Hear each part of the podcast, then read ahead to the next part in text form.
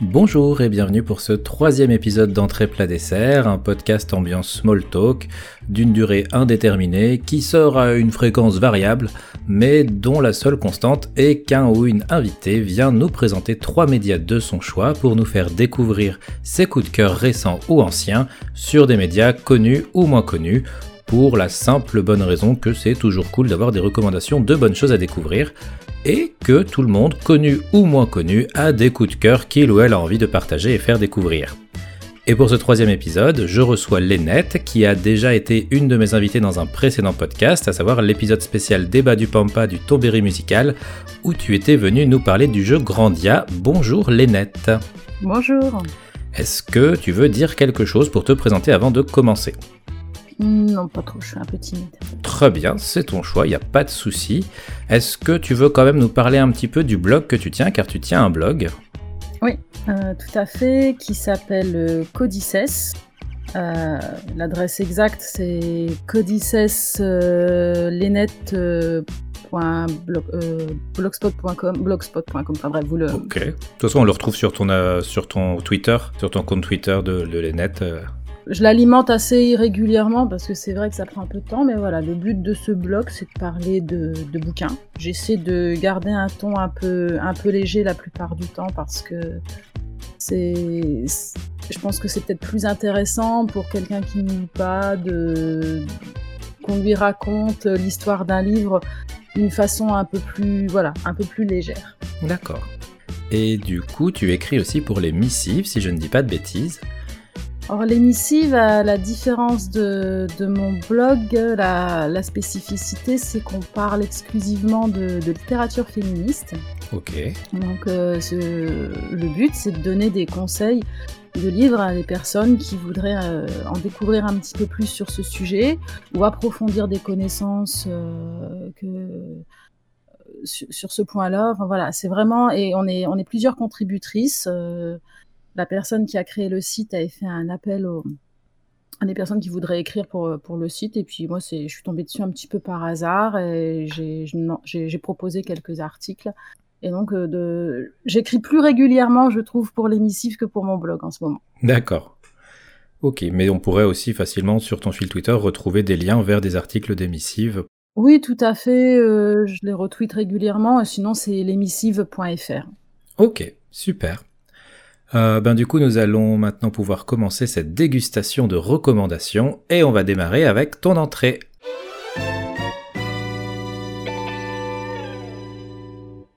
Et donc pour cette entrée, euh, tu viens nous parler d'un roman, si je ne dis pas de bêtises.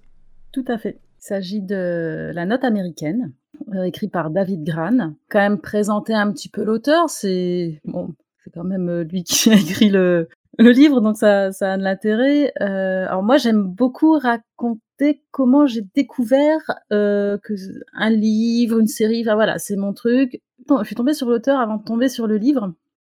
Je regardais une émission sur Arte où euh, il était invité et il parlait de de la sortie euh, d'un livre justement alors qui est pas celui dont, dont je vais parler. J'avais été intéressée euh, par ce qu'il racontait parce que j'avais vu que ses, ses sujets de prédilection c'était surtout euh, les crimes.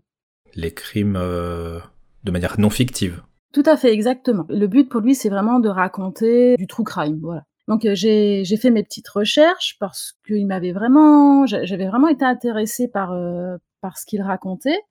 Et j'ai vu dans un premier temps qu'il était journaliste au New Yorker.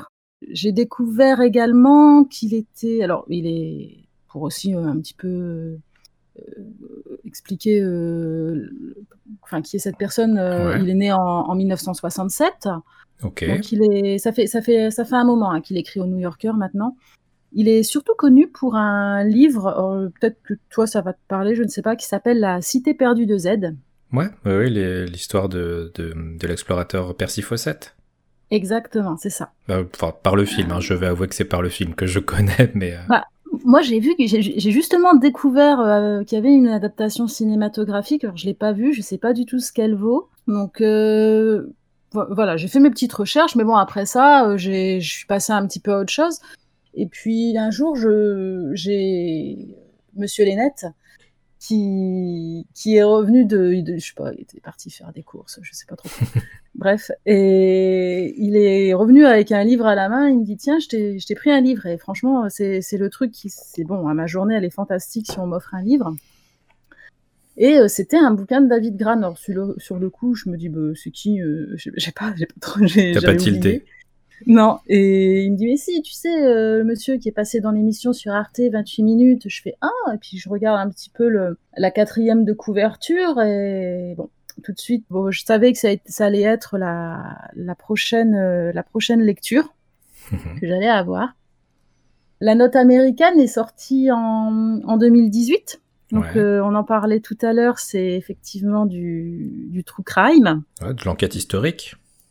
Euh, c'est non. Je sais pas si j'utiliserais le mot historique. Tu vois, c'est ça a vraiment pour but de de décrire des crimes ou effectivement ou des criminels qui ont vraiment existé. Ouais. t'as as des auteurs qui mettent un petit peu de fiction quand même, hein, mais en règle générale, l'objectif c'est de raconter la réalité. Sinon, alors c'est vrai que les recommandations, c'est peut-être mieux que je les fasse, euh, que, que, que, je raconte tout ça sur la fin, mais je voudrais quand même donner d'autres exemples qui, eux, sont, je trouve, de qualité. Euh, et puis en plus, il y a eu un, film sur, euh, sur cet auteur, c'est le, le livre De sang-froid euh, de Truman Capote, mmh qui, qui, est l'un des premiers, je pense, l'un des, premiers livres qui parle de, de true crime. Euh, il est particulièrement intéressant parce qu'évidemment l'écriture de Truman Capote c'est quelque chose et puis ça va au-delà du true crime ça touche ça touche vraiment au-delà du true crime de sang-froid parce que Truman Capote y a mis tout ce qu'il avait et d'ailleurs il n'a plus jamais écrit après avoir écrit ce livre D'accord. Euh, euh oui, ça l'a, ça l'a marqué, hein. ouais. Ah ouais, non, mais il est devenu, dé... enfin, je pense qu'il avait déjà euh, des, des, petits soucis, mais il est devenu totalement dépressif. Il pouvait, enfin, voilà. Et sinon, j'ai découvert euh, récemment une autrice qui elle aussi fait du true crime, mais c'est vraiment son. Elle est, enfin, elle est décédée il y a, il y a quelques années, mais c'était vraiment. Euh, elle écrivait pratiquement, je crois, que, que, que sur ça. C'est Anne, Anne Rule. Euh, moi, Comment tu l'écris? R-U-L-E. Ok. Ouais. Et son. Alors, elle a écrit beaucoup de livres, mais je crois je, pense que quand même celui le plus connu, c'est celui intitulé un, tueur si proche, qui parle de Ted Bundy. Parce qu'en fait, elle l'a connu personnellement. Euh, elle savait pas que c'était un criminel. Elle a travaillé avec lui euh, dans, un, dans une espèce de, de, centre social, un centre téléphonique pour personnes qui avaient des envies suicidaires. Elle travaillait de nuit et c'est là où elle l'a rencontré parce qu'il y travaillait également. D'accord. Et elle a eu donc des discussions plutôt sympathiques avec lui, en fait. Donc elle a un rapport très particulier avec ce personnage. Et, et elle a, quand elle a découvert qu'en fait c'était un serial killer, euh, évidemment, ça l'a, ça l'a perturbée, puis elle a fini par en faire un livre qui l'a, ça, ça, a très, très bien fonctionné. Hein. Quand tu, tu, as ce genre de découverte, je pense que tu as envie de, de, de, poser un petit peu euh, ce que tu as pu vivre en commun avec ces personnes-là, essayer de, de, prendre du recul et de, de partager et enfin faut que ça sorte et que toi tu puisses regarder ça et dire bah pourquoi pourquoi j'ai pas j'ai pas tilté et comment mhm. j'aurais pu tilter et ah bah c'est une interrogation qui revient tout le temps, hein, tu le sens, c'est pas, toi, tu, on pourrait penser qu'effectivement ça pourrait être pour l'argent parce que tu sais que ça va fonctionner un livre comme ça. Mais, mais là non, tu sens que c'est vraiment. Puis en plus, elle fait pas preuve d'empathie particulière, hein, même si elle l'a connu. Euh, et c'est ça qui est intéressant. Elle dit surtout, euh, ne venez pas penser que que Ted Bundy, j'ai j'ai de l'empathie pour lui. Euh, non, non, je suis en colère. Euh, enfin voilà, elle. Euh, et, c'est pour ça que je la que je la recommande parce que j'avais j'avais juste moi j'ai souvent peur qu'il y ait un petit peu trop de voilà oui bon il a fait ça mais quand même oui il faut pas faut, pas banaliser normaliser le but c'est pas d'excuser mais d'expliquer que bah en fait tant que tu le sais pas au quotidien c'est c'est des personnes lambda tout à fait et c'est d'autant plus perturbant tu m'étonnes C'est des fois je me dis ça se trouve mon voisin, on sait pas. Hein. Pour ça que j'ouvre pas la Louis, je sais pas. je, je l'espère pas. Euh, et, et, donc voilà, le, je parlais tout à l'heure, des fois ils mettent un petit peu de fiction dedans. Ouais. Et ce que j'aime bien avec la note américaine, c'est que David Gran, lui, va aller un tout petit peu plus loin que, que raconter une histoire qui s'est qui, qui s'est passée. Il va mener en parallèle sa propre enquête. D'accord. Il, va, il va plus loin, il va rouvrir l'enquête et, et, ça apporte quelque chose de, de, en plus parce que évidemment, euh, avec les moyens d'aujourd'hui, avec les archives, etc., euh, il découvre des choses. Et bon, et, moi, bien sûr, évidemment, je vais pas les dire.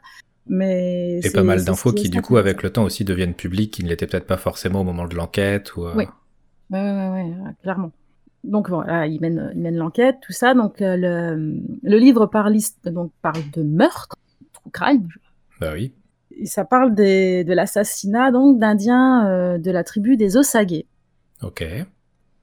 Euh, donc comme je disais, il relate leur histoire, il va aller un petit peu plus loin, ce qui va amener, je trouve, un petit peu de tension tout au long de la lecture.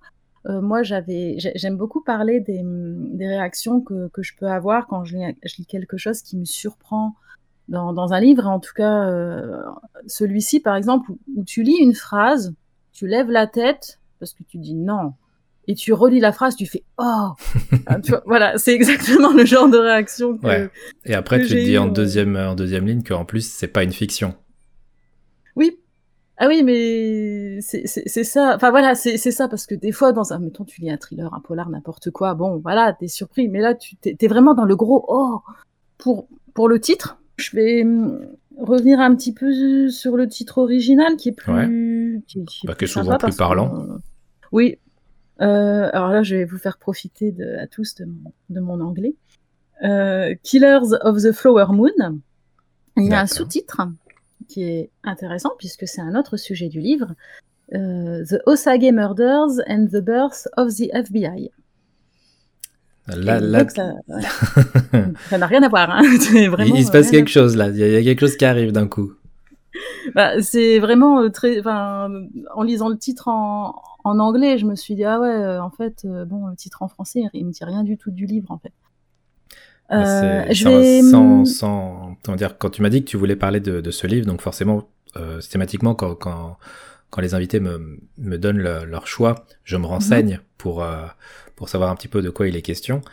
Et euh, quand j'ai lu le, la quatrième de couverture, mm -hmm. au début, j'ai pas tilté que c'était du true crime je me suis dit ah c'est putain ils, ils ont des il a, il a, des bonnes idées euh, David Gran euh, franchement c'est hyper stylé euh, comme ça de, de mélanger des trucs historiques et puis de, de faire un côté polar qui, est, qui a l'air complètement ouf et puis après mmh. tu vois inspiré d'une histoire vraie euh, sur des, des documents euh, et une recherche par le journaliste David Gran et tu fais ah oui. ok très bien mais du coup je, je te laisse nous faire découvrir ce, de, ce, ce dont parle la, la, note américaine. Je vais lire la l'Inkipit parce que bon pour pour expliquer aussi l'Inkipit explique très bien pourquoi euh, le titre original c'est Killers of the Flower Moon. Ok. Donc je c'est une première pour moi de, de, lire à voix haute comme ça, de que tout le monde va m'écouter. Donc si euh, si je bug un petit peu des fois, c'est normal. Il n'y a pas de souci. Chapitre 1, la disparition. En avril, des millions de petites fleurs se répandent à travers les Blackjack Hills et les vastes prairies du comté d'Osage en Oklahoma. Il y a des violettes, des clétonies et de petits bleuets. John Joseph Matthews, originaire du comté, écrivait que cette galaxie de pétales donne l'impression que les dieux y ont lancé des confettis. En mai, alors que les coyotes hurlent sous une lune pleine et exaspérante, de hautes plantes comme des tradescantia et des rudes béquises hérissées s'élevaient peu à peu au-dessus de plus petites fleurs pour leur dérober lumière et eau. Les tiges de ces petites fleurs se brisent, leurs pétales s'éparpillent et sont bientôt enterrés. C'est pour cette raison que les Indiens Osage disent du mois de mai que c'est celui où la lune assassine les fleurs. Le 24 mai 1921, justement, Molly Burkhart, qui habitait dans la communauté Osage de Grey Horse, en Oklahoma, commençait à craindre qu'il ne fût arrivé quelque chose à l'une de ses trois sœurs, Anna Brown. Elle avait 34 ans, presque un an de plus que Molly, et avait disparu trois jours plus tôt. Elle partait souvent faire des folies, comme disaient ses parents avec une teinte de mépris, au cours desquelles elle buvait et dansait avec des amis jusqu'au petit matin. Mais cette fois-ci, les nuits s'étaient succédées, et Anna ne s'était pas montrée sur le perron de Molly comme elle en avait l'habitude avec ses longs cheveux noirs légèrement entremêlés, ses yeux sombres et brillants comme du verre. Lorsque Anna rentrait, elle aimait retirer ses chaussures, et Molly aurait voulu pouvoir entendre le bruit réconfortant qu'elle faisait en se déplaçant nonchalamment dans la maison. Au lieu de cela, il régnait un silence aussi calme que dans la prairie. Voilà. Ok. euh, c'est le début du, du livre. On voit tout de suite qu'il y a une histoire de, de disparition. Oui, on s'inquiète un petit peu pour Anna. Euh, oui. Euh, c'est normal. Alors, euh, donc voilà, on voit quand même dès le départ aussi pourquoi on parle de, de ces Des Killers des, of the Flower Moon. The Flower Moon, ouais. Donc, il y a, il y a Anna qui a disparu, la pauvre. Pendant ce temps-là, on, l'a- on l'a on l'a un petit peu oubliée. Euh, alors, je vais pas, par- pareil, je vais pas non plus trop détailler euh, l'histoire parce que moi, j'aurais pas aimé qu'on me que on, on- on m'en dise trop en fait sur euh, il y a tellement des choses où on n'y croit pas une seconde et en fait c'est vrai c'est la réalité au moins, le- la quatrième de couverture te, te met déjà en place la, la, le côté, en- enfin, what the fuck de, de la situation. Mhm. bah t'as l'ambiance quoi Ouais. un petit peu tu te dis mais pourquoi? C'est bon donc on voit donc le voilà le- ça commence on, on parle du 24 mai 1921 euh, on est dans une communauté Osage en Oklahoma donc Molly euh, donc, la donc Molly est inquiète parce que Anna a disparu Mhm. on a compris que bon, Anna, c'est vrai que c'est quelqu'un, on, on- voit de toute façon, euh, l'auteur en parle encore après. Anna, elle aime bien sortir, euh, elle aime bien boire, elle aime bien beaucoup boire. Ah, c'est vrai que même si c'est inquiétant qu'elle soit pas revenue, euh, elle a l'habitude de, de, de faire des, des grosses sorties. Donc, on pourrait dire, bon, allez, euh, elle n'est pas revenue, mais elle est peut-être allée dormir chez quelqu'un, euh, on ne Ouais. sait pas. Euh, bon, en- dans tous les cas, sa sœur est quand même inquiète parce que c'est pas dans ses habitudes. Il y a, y a y a un autre souci plus tard, très très vite dans les, dans les, les pages suivantes, c'est qu'il y a un autre Indien, un autre membre de la communauté Osage qui a, qui a disparu lui aussi depuis quelques jours, euh, qui s'appelle Charles, Charles Whitehorn. Donc voilà, euh, dès le départ, on voit l'ambiance est lourde, on parle directement de, de deux disparitions. Et ce qui va, bon, malheureusement, euh, ce qui va se passer, c'est qu'on va retrouver assez rapidement les, les corps de ces deux personnes. Euh, donc pour Anna Burkhardt, c'est près d'un ruisseau, et pour euh, pour Charles Whitehorn, c'est près d'un derrick. Alors un derrick, alors, je m'excuse d'avance de ma blague, mais ce n'est pas un horstapper. Et si vous comprenez pas ma blague, c'est que soit je suis très très vieille, ou soit j'ai une culture vraiment chelou. Euh, Mais du coup, on spoil pas trop là, ça va? Oh non, non, non, parce que ça, c'est dès le début. euh, tu, tu retrouves euh, dès les premières pages, euh, t'as, euh, puis de toute façon, même en quatrième de couverture, euh, ils, te, ils te disent qu'il y a des meurtres. Oui. Et ouais. donc, bon, voilà, euh, je parle des, des deux premiers seulement, euh, donc je vais pas trop loin. Et puis, c'est des, c'est dès les, c'est vraiment dès les premières pages. Donc, il y a pas, non, non, il n'y a pas de souci. Je fais, je fais vraiment très attention. Je ne vais pas dévoiler les, les éléments les plus importants du, du De l'intrigue. Ouais, non, non, ce serait, ce serait, ce serait un peu bête, en fait, je m'en voudrais. Euh, donc, il y a des autopsies qui sont effectuées hein, sur ces corps, parce que, bon, ils sont pas en super état. Euh, et ces autopsies euh, mènent à, voilà, ce sont des meurtres. D'accord. Couvre que ce sont euh, des meurtres. Et évidemment, euh, bon, ces deux personnes qui ont disparu à peu près en même temps, qu'on décou- redécouvre un petit peu en même temps, si je me souviens bien. Donc, euh, c'est un peu la panique parce que, bah, évidemment, euh, c'est une petite communauté. Donc, deux personnes qui disparaissent, qui meurent, tu, tu te poses Oui. des. Il y a quelque chose de pourri au royaume du Danemark. Oui, c'est un peu ça, mais surtout que ça s'enchaîne. Ça s'enchaîne très vite avec. Alors, tu as, la quatrième de couverture, justement, on parle, tu as des empoisonnements, des incendies, puis tu as aussi des gens qui, qui simplement disparaissent. Euh, donc, toute cette période, d'ailleurs, va être appelée euh, par les Osage le, le règne de la terreur. Ah oui, carrément. Oui, et oui, oui, il y a, il y a même un, une, voilà, il y a, ils ont donné un nom à cette période, donc il faut imaginer un petit peu l'ambiance. Hein. Ça devait, tu devais quand tu sortais de chez toi, je sais pas, tu regardais derrière toi, sur les côtés, ça, ça devait être un peu angoissant. Alors déjà, dans un premier temps, euh, on se demande effectivement pourquoi tuer ces personnes. Tu vois, quel est le mobile? Oui, forcément. Toi, toi-même en tant que lecteur, tu te la poses la question. dis bon, ok, on tue les Indiens, tout ça. Et, et là, l'auteur, euh, et là aussi, c'est dès les premières pages, il remet un petit peu de contexte pour qu'on puisse bien comprendre la situation des Amérindiens or, en général, hein, euh, mais aussi des Osage en particulier. Et donc, il explique qu'en 1921, les Amérindiens ne sont pas considérés comme des citoyens américains. Euh, vraiment, hein, c'est un comble, mais ce ne sont pas des citoyens américains. Il va falloir attendre 1924 pour que ce soit le cas. Ok. Et, et d'ailleurs, euh, ils ont, ils ont, ils ont pas le vote, hein, le droit de vote pour autant. hein. Même s'ils deviennent citoyens, ils deviennent citoyens, mais sans droit de vote. D'accord. Si je dis pas de bêtises, mais c'est pour moi, euh, c'était bien ça. Donc les Osage, ils se sont installés en Oklahoma après avoir vendu leurs terres euh, au Kansas. Alors je pense qu'ils n'ont pas eu trop le choix. Ils n'ont pas de toute façon retiré euh, beaucoup d'argent de cette vente. Un choix imposé, on va dire. Oui, parce que les déplacements euh, des Amérindiens, euh, voilà, ils- en fait, c'était de les enfermer à un endroit et puis c'est tout. hein. Ouais. Donc ils ont acheté hein, les terrains. Ils ont, en plus, ils devaient acheter les terrains où vivre. C'est un truc. C'est-. Oui, c'est c'est c'est fou. Et donc ils achètent ces terrains dans l'Oklahoma. Et mais ce qui va beaucoup changer les, les choses, c'est une clause qui est dans l'acte d'achat. Et je l'ai notée parce qu'elle est elle est très importante.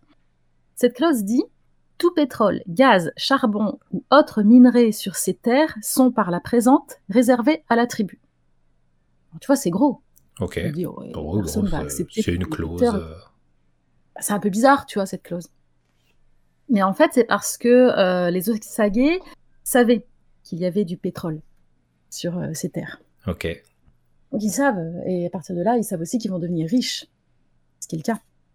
Ils deviennent riches parce que les compagnies pétrolifères, elles, euh, elles, doivent, euh, elles doivent payer en fait aux propriétaires de, de ces terres Pour une redevance. Ok. Voilà, exactement, pour pouvoir exploiter le, le pétrole.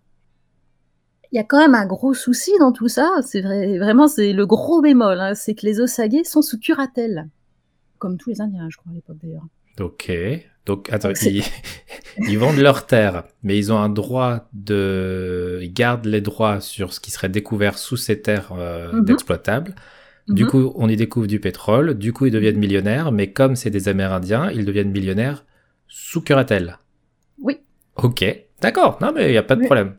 Ah mais ah bah moi j'allais de c'était c'était c'est- mieux qu'un qu'un thriller hein tu Ah vas de rebondissement en rebondissement sauf que tu te dis mince c'est vrai et donc ça veut dire se être sous curatelle ça veut dire qu'ils ont tout cet argent effectivement mais ils peuvent pas l'utiliser librement ils sont euh, obligés de demander à leur curateur ou à leur curatrice alors je pense que c'était plus euh, les hommes les Oui, curateurs hein. je pense que c'est fort probable. chance. Mhm. Et ils doivent leur demander quand ils ont besoin d'argent. Et, et d'ailleurs, je sais pas si tu as vu, si tu te souviens de la couverture du livre, c'est marrant de voir Oui. euh, ces, ces Indiens qui ont un chauffeur, qui sont dans une voiture un peu de luxe, c'est avec leur avec leur tenue traditionnelle. C'est c'est c'est mar- elle est, elle est, elle est- je vais pas dire drôle cette image, mais c'est il y a, y y quelque chose qui va pas, tu vois. C'est Oui, non, je sais pas. c'est pas- c'est tu tu t'y attends pas et puis même quand tu découvres derrière la du coup la, la réalité de leur euh, vie au quotidien euh, avec cet argent, tu Mhm. t'imagines pas du tout une une tribu indienne qui a été dépossédée de ses terres avoir cette euh, ce style de vie Mm, mm, mm. qui Oui, du parce coup est très bien, hein. et- mais et qui du coup se retrouve à être euh, si je puis dire occidentalisé dans leur style de vie. Oui, totalement, mais alors euh, avec derrière, malgré tout, cette, toujours cette espèce de bride qui fait que, ben bon, ok, vous avez de l'argent, mais on vous considère quand même toujours pas totalement comme, comme des gens civilisés, quoi. Tu Ouais. vois, il y a des gens qui sont capables de gérer eux-mêmes, euh, voilà, le- leur argent. Ça, ça, en- ça en dit beaucoup sur la. On, on parle quand même d'une. C'était il y a pas longtemps, quoi. Ah non non, c'était il y a c'était il y 1921. a 100 ans. Ouais, voilà, c'est bon. À l'échelle de l'histoire, c'est rien. Ouais. Et, et par exemple, le- l'exemple le- que, que- enfin, voilà, que je peux te donner, je me répète, mais c'est que le mari de Molly Burkhardt, donc la sœur d'Anna, Anna qui a disparu, elle, son curateur, c'est son mari, Ernest Burkhardt. Donc oui, ça, donne, ça donne des situations un petit peu bizarres. D'accord, qui lui n'est pas un Osage. Non, du tout. Ah bah non, bah non, il pourrait pas être curateur sinon. Oui, ah bah oui, enfin, forcément. Mais ouais. Oui. D'accord, euh, oui, donc ça crée des, des situations possiblement de, de conflits, euh, ouais, qui peuvent, euh, qui ont l'air bien bordéliques. Bah ouais, parce que c'est ton bon, le fait que des femmes demandent l'argent à leur mari, on sait que bon, ça a duré assez longtemps, ça, même en France. Euh, mais euh, là, ça, ça, c'est un peu malsain parce que c'est quelqu'un qui, qui, qui a épousé une autre personne qui a beaucoup d'argent et elle a, c'est elle qui a, euh, qui tient, qui tient les cordons de la bourse et donc Molly, si elle veut dépenser quoi qu'il arrive de l'argent, elle doit demander à son mari. Alors en soi, je te dis, c'est pas trop surprenant parce que pour une femme, bon, bref. Oui, 1921. Mais bon, mais les hommes aussi devaient le faire auprès de leur curateur, c'est-à-dire le, la, la, personne qui qui a disparu, dont je parlais tout à l'heure, Charles Whitehorn, c'est la même chose il avait un curateur. En fait, chaque Osage, euh, voilà, euh, derrière lui, il y a quelqu'un qui lui dit OK, je te file de l'argent. Bon, en général, euh, voilà, il n'y avait pas de il y a pas de discussion, on leur donnait, mais c'est juste l'idée qu'on voilà, qu'il y a un contrôle. Et c'est c'est ça donne vraiment des situations un petit peu bizarres. Donc l'enquête est ouverte par le BOI. Mm-hmm. Donc comme on parlait d'Hoover tout à l'heure, le BOI qui est donc l'ancêtre du FBI. Du FBI, ouais. Mm, mm, mm. Et, et c'est là effectivement où aussi on part, on part sur un sujet très intéressant, euh, c'est que à la tête de cette enquête il y a John Edgar Hoover. Oh. Voilà, enfin quand même. Oui, oui, oui, oui, oui, c'est quand même et un gars, un gars qui en plus est alors parce que moi je trouvais ça intéressant de montrer un petit peu parce que le, il a, il est né en 1895, Hoover et il a dirigé le, le FBI quand, quand, voilà quand le BOI est devenu euh, le FBI, il a dirigé de 1924 à 1972, donc jusqu'à sa mort. Le FBI, c'est euh, Hoover. Ouais. Voilà. Bah, c'est lui qui a débloqué les fonds, qui a vu avec le Congrès pour les droits exceptionnels, pour le port d'armes, pour euh, les, les, les, les, droits pour l'investigation. Il a été à l'origine justement de l'évolution du, Bureau des investigations. Euh. Oui, bah, il faut, et c'est une chose dont parle pas mal David Gran aussi dans le livre, euh, et, que je trouve intéressant. Et alors, je vais, je vais parler un peu jeu vidéo parce que je trouve que dans dans Red Dead Redemption 2, euh, il y a un petit peu cette, alors le parallèle peut-être paraître un peu un peu un peu étrange, mais c'est juste qu'il y a ce côté ambiance de fin euh, tu sais, de, comme c'est un peu la, la, fin de la conquête de l'Ouest, ce jeu, et c'est un peu le, le, cas aussi dans, dans le livre. Tu sais, c'était le Far West, vraiment, euh, n'importe qui pouvait décider euh, de devenir shérif. Souvent, des fois, c'était d'anciens chefs de gang. Oui, parce qu'ils étaient, étaient vivants. Hein, parce que... Oui, et tu avais, avais, vraiment, c'était vraiment des gens qui décidaient de faire leur loi à leur manière. Et donc, petit à petit, aux États-Unis, il y a des personnes qui se sont dit ce serait bien un petit peu de structurer tout ça, ce qui n'était pas au goût de tout le monde évidemment. Et, donc le, BOI puis ensuite le FBI, c'est quand même un petit peu la, la, volonté de structurer tout ça. Et, donc, bah, et c'est pour ça, c'est parce qu'on voit bien que les enquêtes qui sont menées sur place euh, sur ce qui, sur euh, concernant la communauté des Osage, elle patine. Euh, t'as pas une vraie volonté de découvrir ce qui se passe. Les, mm, les, autorités locales, elles s'en tapent. Tu vois, tu comprends très vite que bon, il y a eu des autopsies. On a compris que c'était des meurtres, mais bon, on n'a pas non plus été chercher plus loin. Donc ça n'avance pas. Et les meurtres, ben, ils continuent. Mhm. Donc Hoover intervient. Il envoie une équipe là-bas et une équipe qui est dirigée par euh, un monsieur qui s'appelle euh, Tom White. Euh, donc je, enfin voilà, je, je vais pas détailler ce ce, ce, monsieur, mais voilà, c'est, il va résoudre en tout cas avec son équipe l'enquête. Ça va pas être facile hein, parce qu'il va voir que on lui met quand même quelques petits bâtons dans les roues. les gens veulent pas tout dire. il commence très bien. Il, il perçoit. Il y a, il y a un truc qui sent pas bon. Ok. Il s'en, il s'en rend compte. Il y a un truc qui va pas. Et bon, voilà, l'affaire est résolue. Je ne vais pas en dire plus? Du coup, est-ce que le livre euh, détaille un petit peu tout le processus de criminologie euh, euh, la méthodologie vraiment mise en place tant sur, enfin, sur place que peut-être de manière administrative dans des bureaux, des systèmes d'enquête, d'interrogatoire, de... Oui, oui, parce que tu as le détail en fait. Tu as le détail des certains interrogatoires. De toute façon, tu as aussi le détail quand, euh, voilà, comme je disais, l'affaire est résolue. Donc, euh, euh, ce qui se passe dans les tribunaux, euh, tu en as aussi. c'est également évoqué parce que aussi, et d'ailleurs on le voit à la fin du, du livre, même moi je les ai, je les ai consultés par curiosité. Euh, David Gran euh, a, listé toutes ses sources en fait pour l'enquête. Donc c'est très très bien documenté et c'est aussi pour ça que le, livre est, bien parce que tu sais que c'est du solide.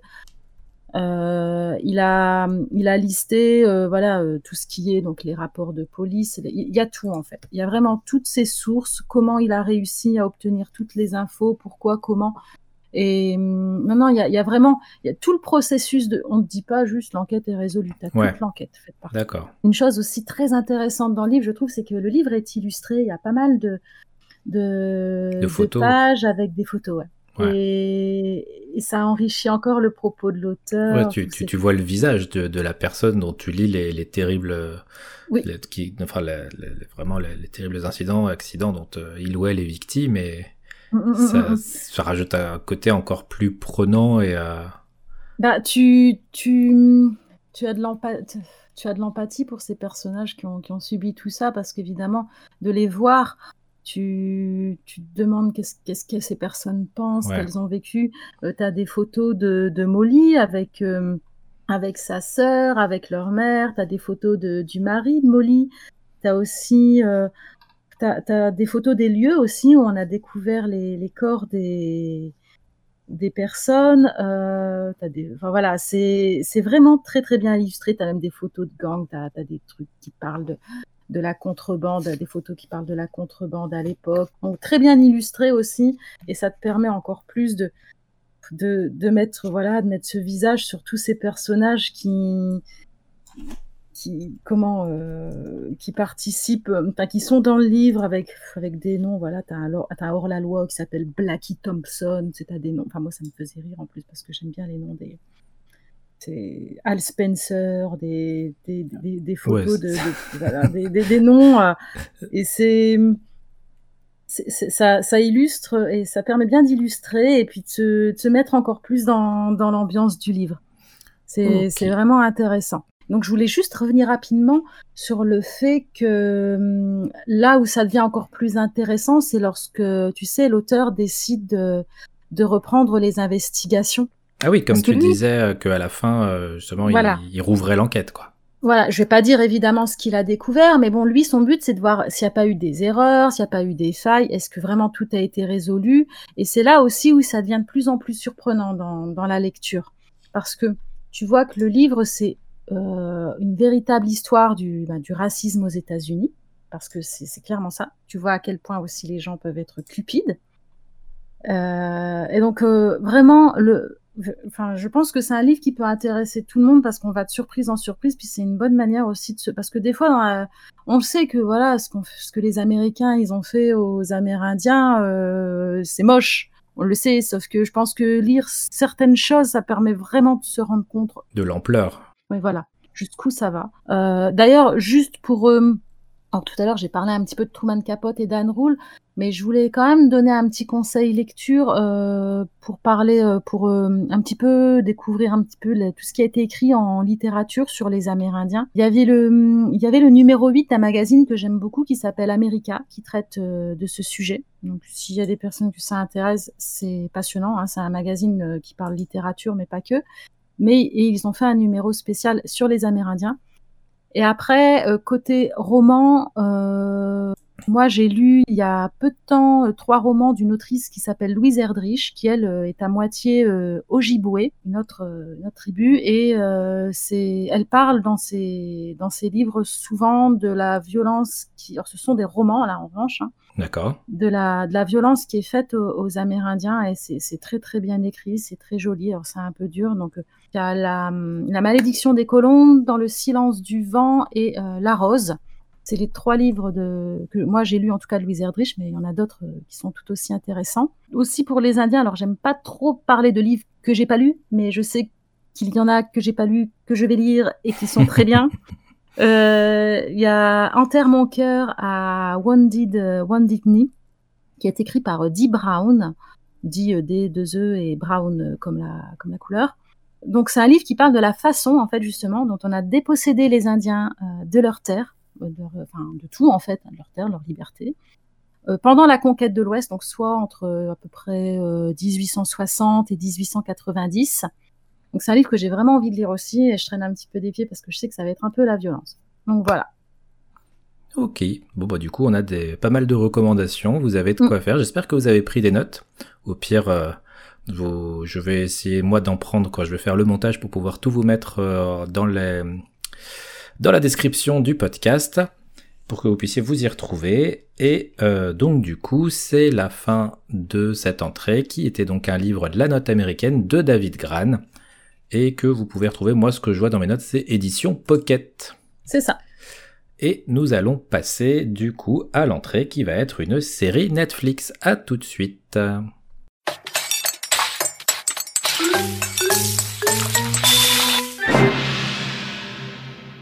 Et nous revenons pour le plat du jour qui va être donc une série Netflix, The Haunting of Hill House. Je t'écoute, Lénette. C'est une série qui est réalisée par Mike Flanagan.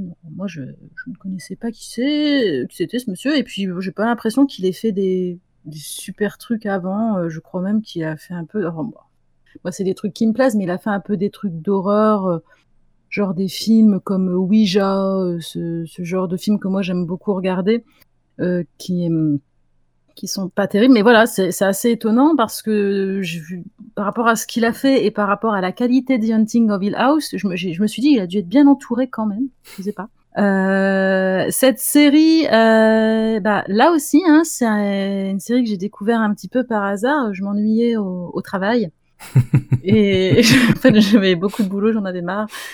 Et je me suis dit, tiens, je vais regarder ce qu'il y a euh, comme nouveauté sur Netflix, parce que bon, en début de mois, en général, il y a toujours des, de, de nouvelles séries. Puis je suis tombée sur ça. Alors j'aimais bien la, l'image qui représentait la série avec cette maison, je crois, en arrière-plan qui fait peur. C'est vraiment le, genre de choses qui me parle. Euh, j'ai lu le, le, pitch, donc j'ai été emballée tout de suite, hein, parce qu'une histoire de maison hantée, euh, là aussi, c'est euh, depuis que je suis euh, depuis que je suis gosse, je suis tombée sur des bouquins qui parlaient de maisons hantées et, et j'ai vécu aussi pendant une partie de mon enfance dans, dans, une très vieille maison et je me faisais pas mal de films. et sur le moindre petit bruit qui pouvait arriver la nuit. Ouais, ouais, euh, j'avais puis bon, j'avais une, enfin j'avais beaucoup d'imagination, euh, donc euh, c'est resté. J'aime vraiment beaucoup les histoires de maisons hantées, genre tu sais les films comme Amityville, les trucs comme ça. J'ai même lu le livre, voilà, les trucs. Enfin, moi, je j'aime beaucoup, même si je ne dors plus la nuit. Hein, ouais, donc c'était pas, c'est pas, c'est pas juste, euh, ça te fait quand même un effet. Euh, ah oui, oui, oui. Marquant. Bah, oui, là d'ailleurs, en visionnant un petit peu la série, euh, je la regardais cette fois-ci toute seule. Bah, je devais descendre les, les poubelles au sous-sol. Je t'avoue que j'étais, j'étais flippée. Hein. Jamais, jamais. Il faut, faut qu'elle soit au rez-de-chaussée, là où il y a de la lumière qui est tout le temps allumée. J'entendais une porte claquer derrière moi alors que c'était celle que je venais d'ouvrir. Je, je, je, non mais je rentre totalement. C'est facile de me faire peur, moi. Bref, donc je digresse, hein, comme d'habitude. Donc, The Hunting of Hill House. Alors, j'ai été donc emballée par le pitch de départ, mais euh, j'ai fait des petites recherches comme je fais d'habitude. Je me suis dit tiens, je vais aller voir un petit peu c'est quoi. Euh, et là, j'ai vu euh, que c'était en fait une adaptation une adaptation très très libre d'un bouquin de Charlie Jackson euh, qui s'appelle, euh, bon, en anglais, The Hunting of Hill House. Logique. Et en français, ouais, ouais ça, aurait pu être différent, tu vois, je pense, parce qu'il y a eu des adaptations avec des noms différents. Ouais, oui. Euh, et donc en français, La Maison Hantée. Simple, basique. Voilà. Ok. Mais bon, je déjà, je vois, je vois que c'est une adaptation d'un livre, bah voilà, ça m'interpelle pour certaines personnes, ça aura peut-être un petit peu vieilli parce que c'est les codes de l'horreur. Le livre est sorti en, 1959, tu vois, donc ouais. Donc bon, les, les codes de les codes de l'horreur euh, à l'époque, c'était quelque chose, je pense, un petit peu un petit peu nouveau quand même par rapport à, à aujourd'hui. Donc c'est tout en subtilité. Euh, c'est bah, plus une question d'ambiance que de fait. Tout à fait. Mmh. Exactement. Moi c'est et moi ça me ça me parle plus comme ça. Et c'est pour ça d'ailleurs, je pense que j'ai autant aimé la série. Mais donc la série ne reprend pas exactement euh, l'histoire du livre. Non, elle, euh, et c'est là où, alors, et, ça fonctionne très bien. Hein, euh, c'est quand je dis que c'est une adaptation très libre, c'est vraiment très très libre parce que il y a eu d'autres d'autres adaptations de, The Hunting of Hill House, La Maison du Diable, qui a été réalisée par Robert Wise, et un autre dont je me souviens très bien par contre parce que je l'ai vu au cinéma, c'est Antise. Ah, c'est un film avec Liam Neeson et entre autres hein, et, et Catherine Zeta-Jones. Ok. Euh, et alors la série, oui, effectivement, comme tu comme tu euh, disais, elle va pas du tout reprendre euh, l'histoire racontée comme Shirley Jackson. Il n'y a pas d'histoire d'expérience. c'est pas du tout. C'est pas du tout le but. Elle, elle va reprendre une chose, en tout cas, sur, bien sûr, c'est Hill House. Forcément. Pour le cadre, la maison. Et aussi quelques prénoms euh, et noms de famille aussi, de certains personnages du livre. Je pourrais plus citer exactement lesquels, mais voilà, ça, ça va être les références principales au roman. De ce que tu dis, justement, il y a même un des personnages qui s'appelle Shirley. Euh, oui, oui, oui, oui, oui, l'une, euh, des, filles. Enfin voilà, je j'ai pas, j'ai pas été revérifier euh, tout, mais voilà, c'est les, petits points qu'on retrouve aussi bien dans le livre que dans que, dans la série.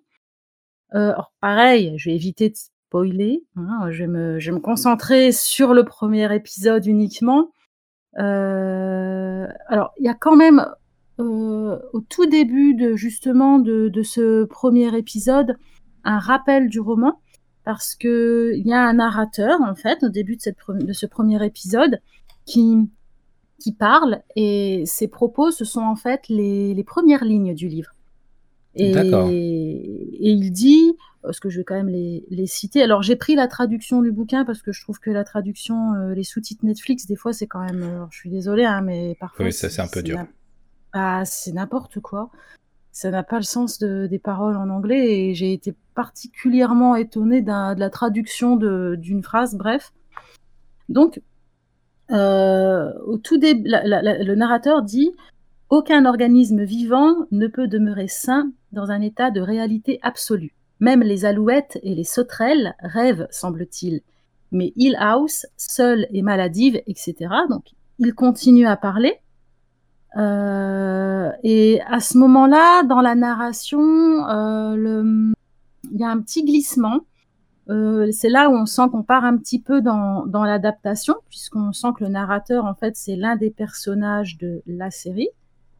Et euh, mais, on repart quand même sur, euh, sur du roman, où il est dit que les murs de briques et les planchers restaient droits à tout jamais. Un profond silence régnait entre les portes soigneusement closes. Ce qui déambulait ici, scellé dans le bois et la pierre, errait en solitaire.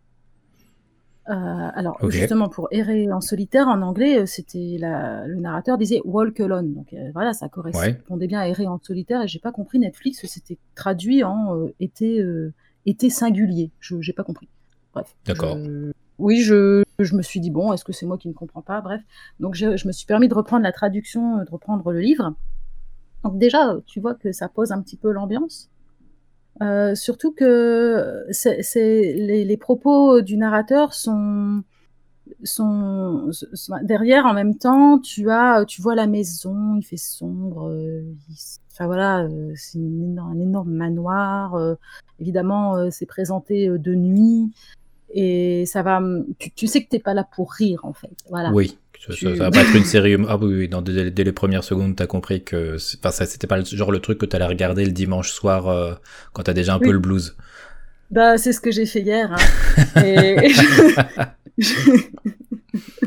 Très bon choix. Pour de vrai, je regardais pas au soir, mais j'ai regardé. Je me suis dit, tiens, je vais encore me refaire euh, quelques épisodes là dans, dans l'après-midi. Et je te dis, j'étais, j'étais pas bien je, je, me suis dit, euh, non, c'est pas possible. Qu'est-ce que j'ai fait comme connerie? Je, je, vais me faire un petit fait entrer l'accusé. Après, ça va me remettre d'aplomb.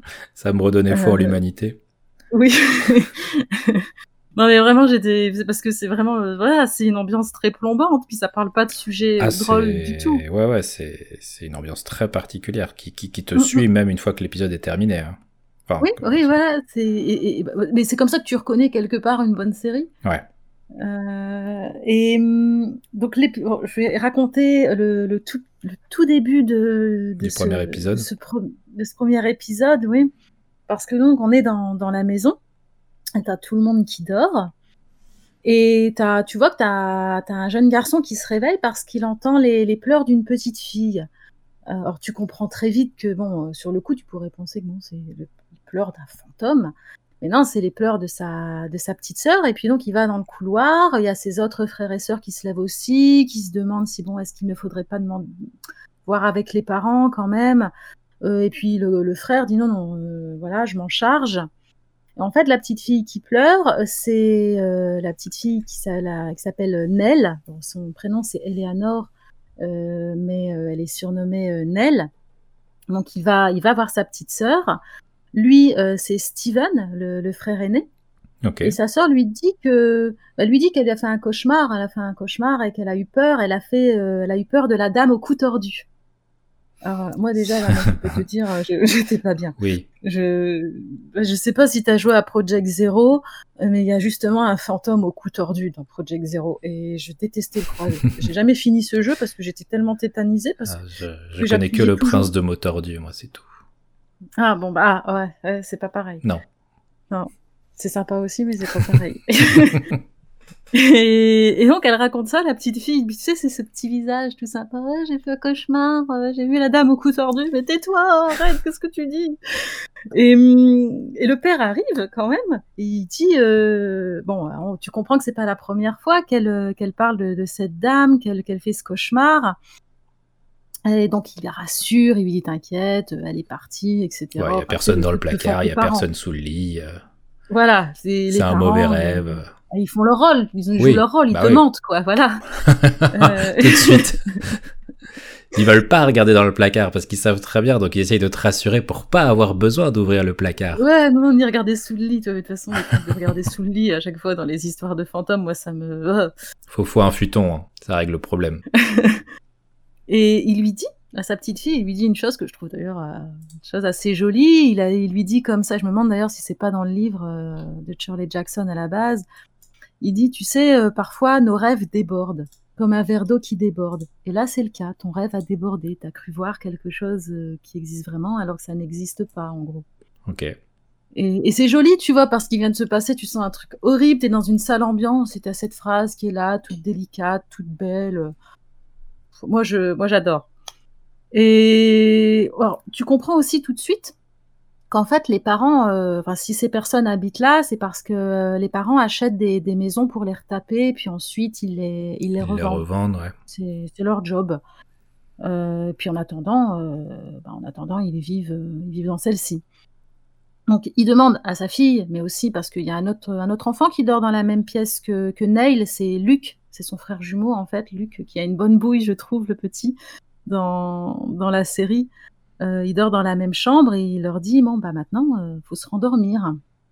Donc il quitte la pièce, il ferme la porte et il, va dans la chambre de Shirley que tu évoquais tout à l'heure pour voir si c'est bon, si elle dort bien. Bon, elle est en train de parler dans son sommeil, etc. Mais tout va bien, euh, elle dort bien. Donc ce qu'il fait, c'est qu'il quitte de nouveau cette pièce, puis il se retrouve de nouveau dans le couloir et les couloirs sont très longs dans, cette maison. Toujours dans ces maisons-là. C'est horrible. Et euh, il voit que, que la porte qu'il vient de refermer, la chambre de Neil et Luc, est ouverte. Ok. il se dit, euh, je sais pas dans sa tête ce qu'il se dit, mais il a pas peur en tout cas. Moi, je suis tétanisée hein, devant mon écran, hein. mais lui il est là. Oh bah mince, je pensais l'avoir fermé. Oh, je suis bête. Euh, et donc il y retourne, il la, il la, il la, il, la ferme de nouveau. Et cette fois-ci, quand même, il appuie pour voir, il se dit bon, euh, peut-être que je sais pas, euh, il a pas reclaqué. Enfin, j'imagine que c'est ce que se dit le personnage parce qu'il se dit pas tout ça dans. Oui, mais c'est dans, dans ses actions. On quoi. Pas... Ouais, non, parce qu'on n'est pas comme dans un vieux comics des années 60 où en fait les gens euh, racontent tout ce qu'ils font dans, dans, dans, les moindres détails. Bon, comme quand, sinon t'as le, le délire de je vais sur internet, j'écris et je dis ce que j'écris en même temps que je le tape parce que je parle en même temps. euh, donc il a voilà, il a fermé la porte. D'ailleurs, il faut être attentif à ce moment-là dans la série. Je le dis. D'ailleurs, c'est une série où il faut être attentif quoi qu'il arrive sur les arrière-plans parce qu'il se passe un petit truc. Je dis pas, mais bon, voilà. Qui moi j'étais là, je suis oh non, mais c'est horrible.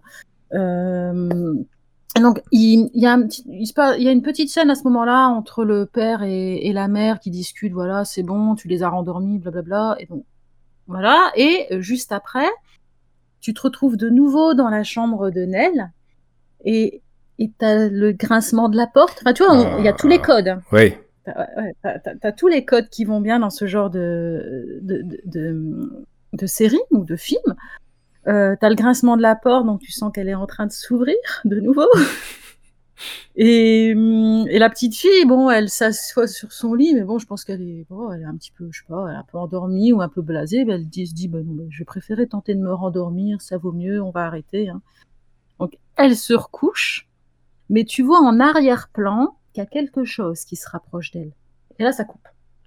Ok. Ça, c'est le début de la série. Très bien. Ça coupe là. Et après, tu as, euh, donc c'est le premier épisode, The Hunting of Hill House.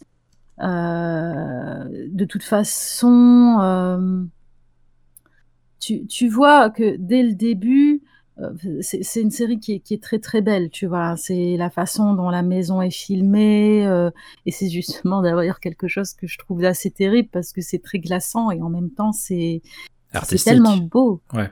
Ah oui, c'est une série qui est magnifique. T'as, que ce soit euh, chaque plan, les couleurs, euh, les dialogues. Euh. Et en regardant une deuxième fois là quelques épisodes, je me suis, je me suis vraiment de nouveau émerveillée parce que bon, j'ai quand même encore un petit peu peur. Hein, tu vois, je te disais, j'étais pas sereine hier, mais je me, je m'émerveille vraiment devant, devant, devant la, devant la série parce que tout est dans, comment je vais dire ça? Euh, tout est dans les détails, tu vois. C'est vraiment dans les gestes, euh, dans, dans, dans, la musique qui est là à tel moment. Euh. Oui, donc ça peut presque valoir le coup, du coup, là, comme tu l'as fait, d'avoir une, un revisionnage mmh. pour savoir justement, enfin, pouvoir te concentrer plus dans la recherche de détails que la première fois où tu te laisses plutôt porter par l'histoire et que te concentrer sur vraiment ce qui se passe en arrière-plan et tout à fait, euh, euh, ça et puis parce que tu as comme tu connais déjà l'histoire, tu la tu la vois différemment en la regardant. Tu t'attardes toi toi tu enfin moi quand j'ai commencé à regarder la série, je m'attendais quand même à une histoire de de fantôme. Ouais. Et en fait, je me suis rendu compte que c'était un petit peu plus compliqué que ça. Alors euh, je vais je vais en parler un petit peu un petit peu après. Et donc il y a les parents, Olivia et et Hugh Crane, c'est leur nom de famille, Crane. Et tu as les enfants, donc tu as euh, Steven, Shirley, Theodora, qu'on appelle plutôt Théo tout le long de la série, et il y a les jumeaux euh, Luc et Eleanor. Eleanor, Neil, comme je disais tout à l'heure. Euh, et ce qui se passe, c'est qu'après après cette introduction, bah, tu es envoyé 26 ans plus tard, donc en 2018. Et là, tu vas découvrir en fait ce qui est ce que sont devenus chacun des personnages euh, de, la, la, série. D'ailleurs, la série est construite un peu comme ça. Hein. Sur les premiers épisodes, euh, tu as, cinq enfants. Euh, tu as un épisode qui relate en gros plutôt le parcours d'un des enfants, même si tu vois les autres, mais avec à base de de flashbacks, de flashbacks d'ailleurs qui sont toujours très bien amenés parce que c'est ça aussi le point fort de la série, c'est que tout est fluide tout, tout, tout s'enchaîne, tout s'enchaîne très bien. C'est-à-dire que tu passes de 92 à 2018 et vice versa, mais avec euh, c'est. Ouais, ça a pas l'air forcé. Tu, tu sens pas que c'est forcé dans le montage, quoi. Ça te paraît limpide. Ah, ah ouais, non, c'est, je te dis, d'une fluidité. C'est, c'est assez incroyable. Et puis c'est, puis c'est, vrai, oui, parce que c'est toujours au bon moment. Je sais pas, t'entends euh, quelqu'un qui fera, c'est, c'est très bête, mais t'entends quelqu'un qui frappe à la porte, la porte s'ouvre et puis t'es basculé, euh, mettons, en 92, t'as des trucs comme ça. Ouais. Voilà, c'est... moi, moi, en tout cas, euh, je suis pas experte en plus sur ces sujets-là. Moi, je suis pas, euh, déjà, je suis pas cinéphile. Euh, je sais pas, c'est pas des sujets sur lesquels j'ai beaucoup travaillé ou j'ai beaucoup lu. Donc, je parle vraiment d'un d'un ressenti, tu vois. C'est vraiment moi, c'est l'expérience, c'est l'expérience que que j'en ai eu en tout cas. Euh, donc, pour comprendre, alors le, le, le, ce qui va se passer, c'est que aussi tu, tu comprends très vite que cette famille, voilà, il s'est passé quelque chose en 92 à Hill House. On sait pas trop. On comprend qu'il s'est passé quelque chose de grave, ça c'est sûr, puisque tu sais très vite que, euh, pareil, c'est euh, c'est dans le premier épisode, mais c'est au, tout début, tu, puis même, je pense que c'est dans le pitch de base de, de présentation de la série, c'est que tu comprends que la famille s'est enfuie de, de la maison une nuit. Bah, évidemment pas la journée, sinon bon, pas la même Jamais, ambiance, bah, hein. bien sûr. Et donc là, ce qui s'est passé cette nuit, c'est que euh, cette nuit où ils ont fui cette maison, c'est que leur mère elle est morte. Donc on va essayer de comprendre pourquoi. Et ça, c'est la l'un des, des éléments importants euh, de, de The Haunting of Hill House. Et aussi euh, très vite, parce que ça aussi c'est dès le début, cette famille elle est obligée de se retrouver 26 ans plus tard, parce qu'il y a un autre événement tragique qui, bah voilà, Qui les qui a lieu. et- Je, bah, pareil, je, je vais pas dire, même si c'est dès euh, le premier épisode, tu le sais, je préfère Ouais, que les ouais, gens. ouais. euh, Non, je vois ce que c'est le- et on va les laisser découvrir parce que ça a son petit effet quand tu le sais pas.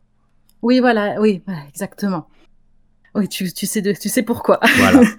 Et donc, on- ce qu'on voit par contre très bien dès le début de, de, de, cette, de cet épisode, c'est que ben, ces enfants, ils ont des griefs, les...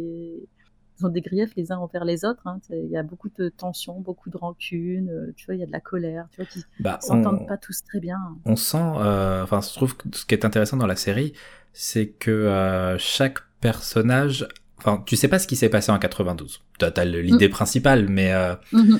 Tu, tu n'as pas tous les tenants et les aboutissants, et c'est les flashbacks qui vont progressivement te, te, te faire comprendre au fur et à mesure des épisodes. Mais du coup, c'est marrant de, enfin, c'est marrant, non, mais c'est intéressant de voir 26 ans après comment un incident dont tu ne sais pas tout a modifié leur psyché, mais à chacun de Mhm. manière différente. Ouais, ouais.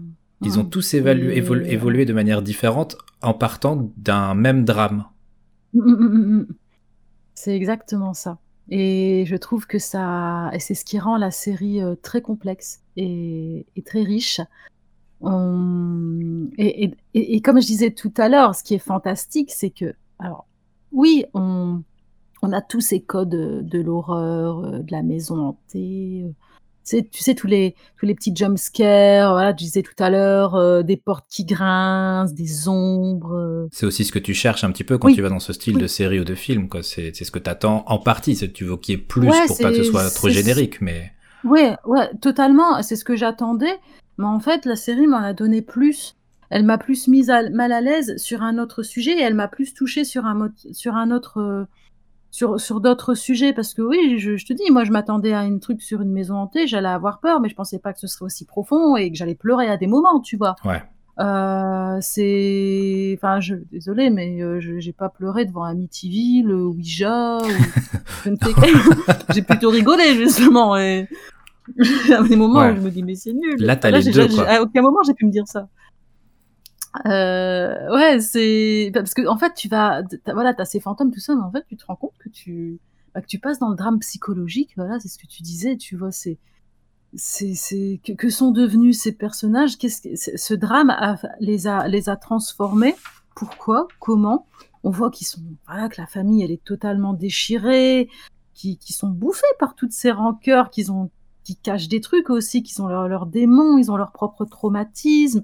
Puis c'est une série qui va te parler de euh, alors voilà, justement, il faut quand même le dire parce que c'est peut-être pas évident pour tout le monde de regarder ce genre de série. Moi, je suis plutôt sensible sur ça, mais je, Oui, s'il y a un ça- trigger warning, c'est bien de prévenir quand même.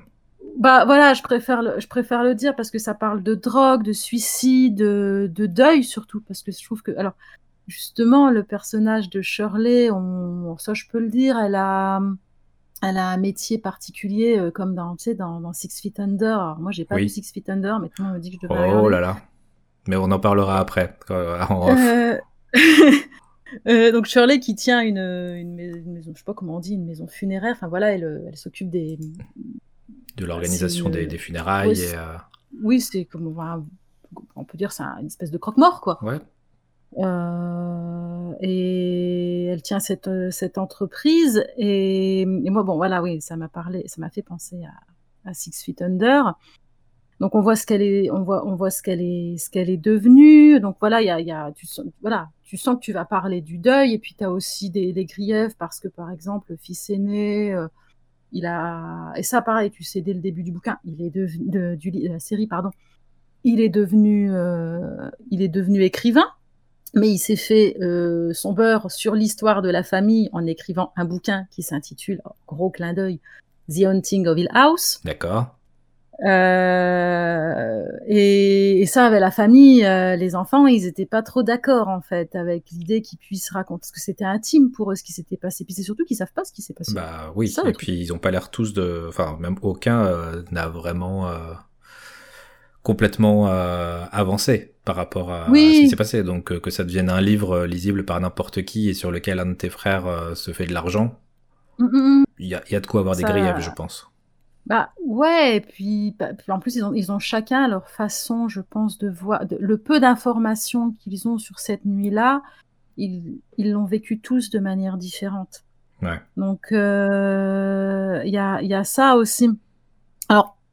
Tu, honnêtement, moi je, je, je pourrais comprendre que les gens trouvent que c'est un peu classique comme méthode, c'est pas très original ce côté où tu vois. Euh, Uh, The Hunting of Hill House, c'est un peu une série, c'est une histoire d'être humain avant d'être une histoire de fantôme. Tu sais, un peu comme Walking Dead, c'est d'abord des humains avant les zombies, tu vois, un peu, un peu ce genre-là. Euh, sauf que c'est quand même mieux. Euh, Et puis il assume que... très bien son, son style de, de, de, de série euh, d'horreur. C'est, pas un prétexte, quoi. Non, puis pas, comme je disais tout à l'heure, ça fonctionne. C'est-à-dire que les, les dialogues ne sonnent pas creux. Oui. C'est toujours très puissant. Donc bon, même si on part, on part sur quelque chose qui pourrait sembler peut-être pour beaucoup pas très original, ben comme ça fonctionne bien et la, et la mise en scène, euh, la, la, la, mise en scène y contribue beaucoup parce que j'en parlais euh, déjà euh, tout à l'heure, c'est que t'as pas de surenchère dans les effets spéciaux. Alors, et c'est pas une histoire de, manque de moyens hein, en plus. Hein. C'est vraiment une volonté de, du réalisateur et puis tu as toujours ce jeu avec la caméra, ce travail sur les arrière-plans qui, qui permet. Alors en plus, ce travail sur les arrière-plans, je trouve que je trouve que ça met vraiment en valeur un autre personnage important de l'histoire, mais c'est la maison. Euh, t'as Hill House quoi. Hill House, elle est là quoi. Sans sa présence qui est pesante, elle est là, elle est, elle est dans les dans les personnages, euh, pas seulement euh, la maison, euh, voilà, l'édifice en tant que tel, il y a sa présence qui est toujours là, et, tous ces, petits arrière-plans, je parlais de couloirs aussi tout à l'heure un petit peu long, bah ça met bien en avant. Et, on parlait de deuxième visionnage, et là aussi, moi je me rends compte, t'as as tous les petits détails, les petits coins sombres, voilà, ces longs couloirs euh, qui qui qui, beaucoup encore euh, aussi à, cette ambiance parce que c'est vraiment une très vieille maison, mais qui, qui a une forme de, beauté. Euh, et en plus, alors, même en deuxième visionnage, je l'ai pas, j'ai pas tout remarqué, mais il y a des vidéos sur, ou alors je sais plus, il y a des vidéos, je pense sur YouTube, mais aussi je crois qu'il y a eu des articles. C'est-à-dire qu'en fait, il y a des moments où euh, tu as des fantômes, mais si tu fais pas attention, tu les vois pas. Et si, alors, je, je, conseille de regarder ces vidéos ou de lire ces articles une fois avoir vu quand même une première fois la série. Oui, oui. oui ouais, bah oui, parce que sinon, sinon tu vas déjà tu te gâches spoil, tout le plaisir et euh, un spoil va ah, très oui. très vite arriver. Hein. Oh là là. Bah, bah oui, parce que t'as des, à certaines scènes, euh, à certains moments de, alors il y en a quand même beaucoup, hein, mais il y a, voilà, moi j'ai été, j'ai été regarder et t'as des scènes effectivement où en fait, à un moment, t'as un fantôme qui apparaît. Il faut vraiment mettre sur pause pour le voir. Hein. C'est souvent très très rapide. Euh, donc euh, tu vois que c'était finalement c'était pas la priorité du réalisateur de les mettre euh, de les mettre en avant, mais ils sont quand même là, ils sont toujours là. Oui, parce qu'ils ont un rôle, pas pas pas direct, mais dans le dans l'interprétation euh, d'une situation et dans son impact. Ça, ça, ça, ça moi, ça m'a fait beaucoup me poser une question, c'est que est-ce que finalement on est dans l'histoire de de vrais fantômes enfin, tu vois ce que, ah ben ce que je veux dire c'est le le enfin le propos de la série moi ce que j'ai trouvé mm -hmm. c'est qu'elle joue et de manière extrêmement fine et euh, avec le, le, le, le, doute sur le réel et l'irréel. C'est de savoir oui. qu'est-ce qui qu'est-ce que l'on perçoit parce que euh, on est dans une situation où ben, les ombres vont nous faire percevoir quelque chose. Euh, parce que bah, justement c'est nos propres angoisses qu'on va projeter oui. dans ce qui enfin un peu comme des pareidolis quoi mm -hmm. mais euh, et d'un autre côté tu sais jamais tu sais jamais en mode bah est-ce que est-ce que c'est un visage? En fait, le, la série te dit jamais vraiment, c'est pas parce que tu vois un visage qu'il y a quelqu'un. Tu vois un visage parce que la personne qui est là voit un visage. Tu peux avoir ce type de situation. Joue, euh, ouais, et euh, beaucoup de choses qui jouent avec l'imagination aussi. C'est à toi enfants. de choisir. Tu, tu, tu, peux l'interpréter de la manière que tu veux, euh, sur même qui peut même changer sur un second visionnage. Totalement. Et vraiment, moi là, c'est ce que c'est ce dont je me rends compte. Euh, alors, je disais tout à l'heure que les dialogues, alors, qui sont plus un peu durs des fois, hein, parce qu'on parle de sujets compliqués, sont sont très beaux. Alors, euh, moi, j'avais en, en, parlant très rapidement sur mon blog, j'avais alors c'est une expression qui est connue, hein, c'est ce qu'on appelle en fait finalement de la poésie macabre. On est clairement dans dans ce style. Euh, alors les musiques aussi, je tiens à le préciser, c'est qu'elles sont pas omniprésentes, elles sont là au bon moment. Il y a un thème qui est très très joli, euh, qui en moi, la première fois que je l'ai entendu hier, comme je connais toute l'histoire, la suite, j'étais là avec la boule dans la gorge. Pourquoi je regarde ça? Pourquoi je me fais du mal?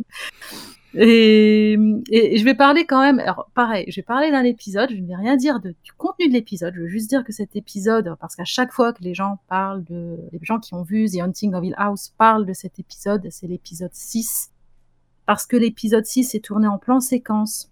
Pareil, sans spoiler, c'est que il y a, y a, un rythme très particulier dans, en fait, t'as vraiment, c'est un, épisode où je trouve que t'as beaucoup de bruit beaucoup de gens qui parlent, qui s'engueulent, qui et tout le temps. Et t'as des, c'est plein de flashbacks, ça bouge tout le temps. Et comme tu dis, c'est pour ça que t'arrives pas à décrocher. Ça bouge dans tous les sens jusqu'à ce que paf, il se passe un truc où tout le monde se calme. Et, mmh, et, et, vraiment, euh, je, alors j'ai aimé. Euh, c'est pas le seul épisode que j'ai beaucoup aimé. J'ai beaucoup aimé à m'en souvenir aussi le cinquième parce que je crois que c'est celui où j'ai dû pleurer toutes les larmes de mon corps. Mais voilà, celui-ci, c'est que au-delà de l'histoire, c'est qu'en plus d'un point de vue technique, euh, il, est, euh, il, est, il, est, il est vraiment très, voilà, c'est époustouflant. Et juste pour, pour conclure, je, je, trouvais ça marrant en regardant la série de nouveau hier, en me refaisant pour être bien dans voilà bien dans l'ambiance, en parlant de du sujet pour pour pour ton podcast. C'était que il y a, y a deux jours, je lisais je lisais une interview. en plus, ça n'a groupe a rien à voir, hein, mais je disais une interview d'une autrice qui s'appelle Siri, euh, Siri Ustvet, euh, qui disait, euh, en fait, elle disait qu'on a, qu'on a tous des fantômes. on a tous des histoires de fantômes, en fait, et que nous sommes tous hantés par d'autres par d'autres personnes, par que ce soit nos parents qui, qui sont, s'ils sont décédés, nos grands-parents, etc. Et moi, j'irais plus loin. Hein, on est tous hantés par nos peurs, nos craintes, etc. Tu le disais tout à l'heure par, euh, par toutes les choses euh, qui, qui, qui, sont dans notre vie, qui se sont passées.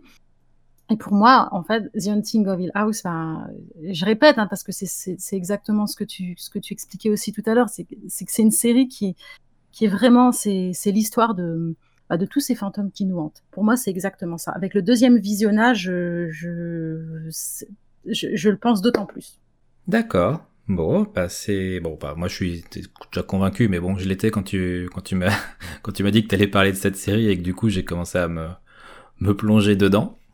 Euh, et mm. du coup, bah moi je peux que vous la recommander en plus. Si si vous êtes prêt ou prête psychologiquement, parce que voilà, c'est faut pas voilà si vous, si vous avez passé une journée de merde, que vous voulez la jouer détente. Euh, voilà, où vous êtes euh, ambiance euh, ce soir on se fait un petit euh, un petit Totoro, bah c'est voilà, c'est pas ça ça colle ça collera pas avec ce type d'ambiance. Mais si vous êtes prêt à recevoir à ressentir. Ouais, à ressentir des choses et peut-être même aussi vous renvoyer sur des trucs de vous-même.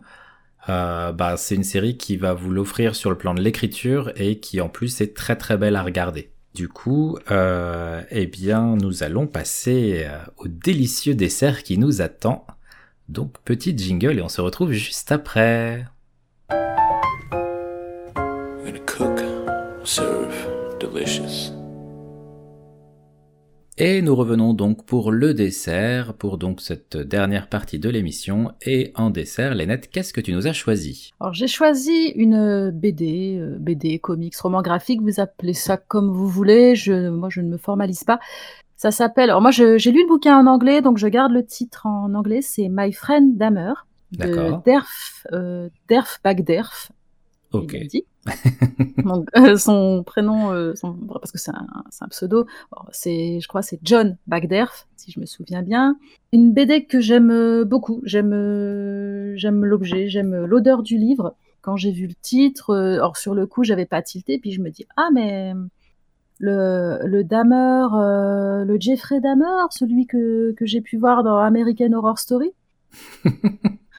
Et, en fait, euh, bah, je l'ai découvert de toute façon plus dans American Horror Story. C'était dans la dans la cinquième saison, dans les dans la saison qui se passe avec avec Lady Gaga, je crois, à l'hôtel. Ouais. C'est là que j'ai découvert Damer, on va dire. Euh, enfin voilà, j'ai cherché des infos. Je me suis dit, oh, oh chouette bonhomme. Et ensuite, donc il y a, y, a y a ce livre qui est arrivé entre entre mes mains. J'ai tout de suite été intéressée parce que je m'attendais justement à une BD qui me parlerait de, de son de son parcours, que d'ailleurs je, vais en profiter pour le faire parce que c'est ah le bah sujet du, du, livre. Ça va être important d'expliquer aux gens qui ne le sauraient pas qui est euh, Jeffrey Dahmer. oui, hein et d'ailleurs, euh, ah oui, d'ailleurs, je, je, préfère le préciser, petit trigger warning, si les gens n'aiment pas les serial killers, euh, si ça les dérange d'entendre des trucs à base de de corps démembrés, d'histoires de perceuses, voilà. Voilà, donc euh, prenez-vous une petite boisson sucrée, ne soyez pas à jeun pour cette dernière partie. Et euh, dis donc, Jamie, qui est Jeffrey Dahmer? Jeffrey Dahmer. Alors déjà, il a un petit surnom sympathique. On le surnomme le cannibale de Milwaukee. Très bien, c'est rassurant. Ça, évoque plein de choses. Alors, euh, bon, c'est quand même important pour moi de, effectivement, de, de dire qui est Jeffrey Dahmer parce que il c'est quelqu'un euh, pour moi, c'est important de montrer comment les êtres humains sont très ingénieux, très créatifs. Je mets un peu de suspense, hein, parce que vraiment, je, je tiens à ce que vous vous accrochez. Si vous, pour les gens qui connaissent, bon, euh, ils vont dire ouais, elle fait casse-pied avec tout son, tout son suspense. Mais non, non, c'est c'est important parce que d'ailleurs j'ai un article sur mon sur mon blog euh, sur ce sur ce livre et j'avais parlé de, de parcours atypique le concernant. Je vais donc parler du Jeffrey Dahmer, euh, de sa vie, mais alors euh, après le livre, puisque le livre trace sa vie euh, avant.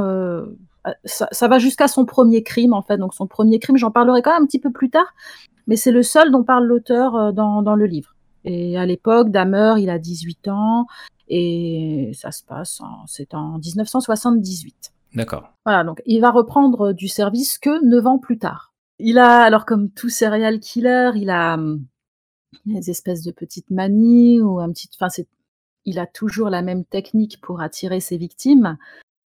Et lui, en, en l'occurrence, c'est de les d'aller dans voilà, il est, soit il les rencontre dans des bars, soit il les amène dans des bars, euh, si je dis pas de bêtises, avant, avant de les tuer. Donc il paye un petit verre, tout ça. Bon. Il les invite ensuite chez lui. Donc ça, c'est sa, c'est sa méthode. Et donc, entre la, fin des années 80 et le début des années 90, il va à peu près, euh, oui, c'est ça, à peu près tuer une à, une à deux victimes par an. Donc, il va vivre un temps chez sa grand-mère. Et celle-ci va, lui demander de quitter son appartement. Alors, euh, de ce que j'ai pu trouver comme info, c'est parce que ça sentait mauvais euh, quand elle s'approchait de la, de la chambre, ou en tout cas du lieu où il résidait dans, la maison. Alors, je vais pas euh, relater euh, chacun de ces crimes, euh, parce que demain, on, y, est encore, puis comme c'est toujours la même méthode, voilà, c'est triste à dire, malheureusement, on parle pas beaucoup des victimes, on parle plus souvent du tueur. c'est ce que je fais ici, mais je vais quand même relater le, cas d'un jeune garçon, ça se passe en 91, c'est un, garçon qui, qui se retrouve dans la rue, il est totalement drogué, il est totalement dans les vapes et il est même recouvert de sang. Euh, on apprendra qu'il a, qu'il a 14 ans. Euh, et donc des personnes le croisent, ce, garçon. Il y a deux femmes qui le croisent et qui décident d'appeler les urgences. Et à ce moment-là, il y a, y a, y a Damer qui, qui, arrive pour donc récupérer ce garçon qui est en fait l'une de ses victimes. Mm-hmm. Et, en plus, il, tente de, de, le tuer, donc de, la, enfin, de, de tuer ce garçon. Et les deux femmes euh, qui ont appelé les secours, ben, évidemment, euh, tentent de l'en empêcher. Et à ce moment-là, euh, la police arrive et tu as Damer qui... enfin, vraiment, c'est une histoire que je trouve que c'est difficile à croire, mais c'est la vérité. Il y a, Damer qui explique que ben non, non, c'est son compagnon, qu'il a 19 ans, et, tu as les dames qui, qui elles, expliquent, bah non, c'est pas possible, regardez. Enfin, elles, elles, expliquent aux, policiers, elles, leur disent, mais non, non, c'est pas possible ce gamin, regardez, en plus il est recouvert de sang, il parle pas anglais, euh, il y a un truc qui cloche, il y a un problème. Et puis, puis il y a les policiers. Je suis désolée, c'est nerveux. Je suis obligée de rire parce que les, policiers, en plus, ils rentrent chez, chez Damer. Et, là aussi, ils remarquent l'odeur. Enfin, je sais pas, moi, je sais. Mais encore une fois, ils cherchent pas. Bah non, ils rentrent pas et ils disent non, non. Euh, d'ailleurs, ils ne ils vont même pas vérifier l'identité euh, du, du, gosse, en fait. Donc, euh, ils laissent Damer le récupérer et euh, le ramener donc chez lui. Malheureusement, évidemment, ce, ce, ce, gamin, euh, et on n'en entendra plus parler, hein, parce que Damer va, va le tuer. Mm-hmm. Euh, il va le démembrer hein, aussi, parce que ça, c'est une autre de ses passions. D'accord. Euh, et il va garder aussi son. Alors, c'est pas le seul, hein, mais en tout cas, il va aussi garder son squelette en, en souvenir. Et euh, alors d'ailleurs, euh, quand la police va arrêter Damer, ils vont retrouver des squelettes dans, des placards et j'ai pas pu m'empêcher de sourire parce que je me suis dit, oh, avoir des squelettes dans le placard, cette expression. ça vient de là. Oui, bah, bah, je pense pas. non. mais voilà, ça m'a fait. Bah, j'ai trouvé, c'est bête, hein, mais tu sais, quand tu lis des choses aussi horribles, tu es obligé de, chercher à, décompresser à un moment. Euh. Voilà, tu désamorces en fait. c'est ça. Et ce qui se passe, alors ça, ça se déroule en 91 et justement, euh, durant l'été 91, euh, il y a une espèce de frénésie qui s'empare de, de, Jeffrey Dahmer. Et euh, ces crimes sont, enfin voilà, il y a une espèce d'accélération de ces crimes et il va euh, tuer, euh, une à deux personnes, mais cette fois-ci par semaine. Il pensait qu'on pouvait transformer des personnes en zombies pour ce faire, hein, comme on pourrait dire, pour ce faire, vous prenez, c'est un peu comme une recette de cuisine. Donc il, euh, alors c'est, un peu technique et c'est vrai que moi je suis pas très très bonne en, bon, ah, j'ai un minimum de notions, mais en anatomie ou ce genre de choses, donc je comprends ce qu'on me dit, mais j'ai du mal à, me le représenter. Donc c'est qu'il euh, il perforait le, crâne de, de ses victimes avec une perceuse électrique. Très bien. Donc, euh, utilise un outil quand même, au moins ça va vite, tu vois. Il y va pas avec un tournevis ou tu es obligé de creuser, creuser, puis ça prend du temps. Hein. Euh, il, injecte, il injecte alors pardon, euh, de l'acide chlorhydrique. De mieux en mieux. Ouais, et il a. Alors, il y avait une autre chose aussi qu'il pouvait faire, c'était qu'il faisait bouillir de l'eau. et c'est là où c'est un peu technique pour moi, peut-être. C'est dans la partie frontale du lobe du cerveau de ses victimes. Ok, je, là, même médicalement parlant, j'ai pas d'explication et je pense pas qu'il y, ait de logique euh, dans sa démarche. Ah, je sais pas, moi j'ai jamais vu ça dans des films de zombies en plus. Hein. non, non, non. Même Umbrella, ils font pas ça. Hein. Non, non. Bon, l'accélération de tous ces des, crimes, ça va évidemment euh, le perdre. C'est ce qui lui a été fatal. Hein. Il finit par se faire arrêter. Euh, il a, c'est une, une, victime qui s'enfuit tout simplement. Il l'avait là aussi euh, euh ramené euh, chez lui. Il l'avait mis dans une chouette petite ambiance dans son canapé. Euh, il avait également allumé la télé. Il avait mis son film préféré. Et important, je trouve, de le préciser parce que ça, ça, ça, ça aide, ça, ça, permet aux gens d'un petit peu se recréer cette ambiance, d'avoir l'imagination, de se projeter, je trouve. C'est que c'était l'Exorciste 3 oui, bah bien sûr, le film euh. préféré de Jeffrey Dahmer, ça allait pas être Nos jours heureux. Enfin, tu vois, je, je sais pas, moi déjà, je savais pas qu'il y avait un exorciste de 3.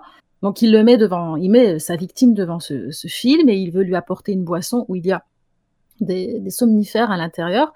Mais sa victime, euh, j'ai pas tous les détails, c'est qu'elle elle a senti qu'en tout cas quelque chose euh, clochait, que ça, n'allait pas. Donc elle a réussi à s'enfuir, elle, a, profité d'un moment d'inattention de, de Jeffrey Dahmer et elle tombe sur une voiture de police en patrouille.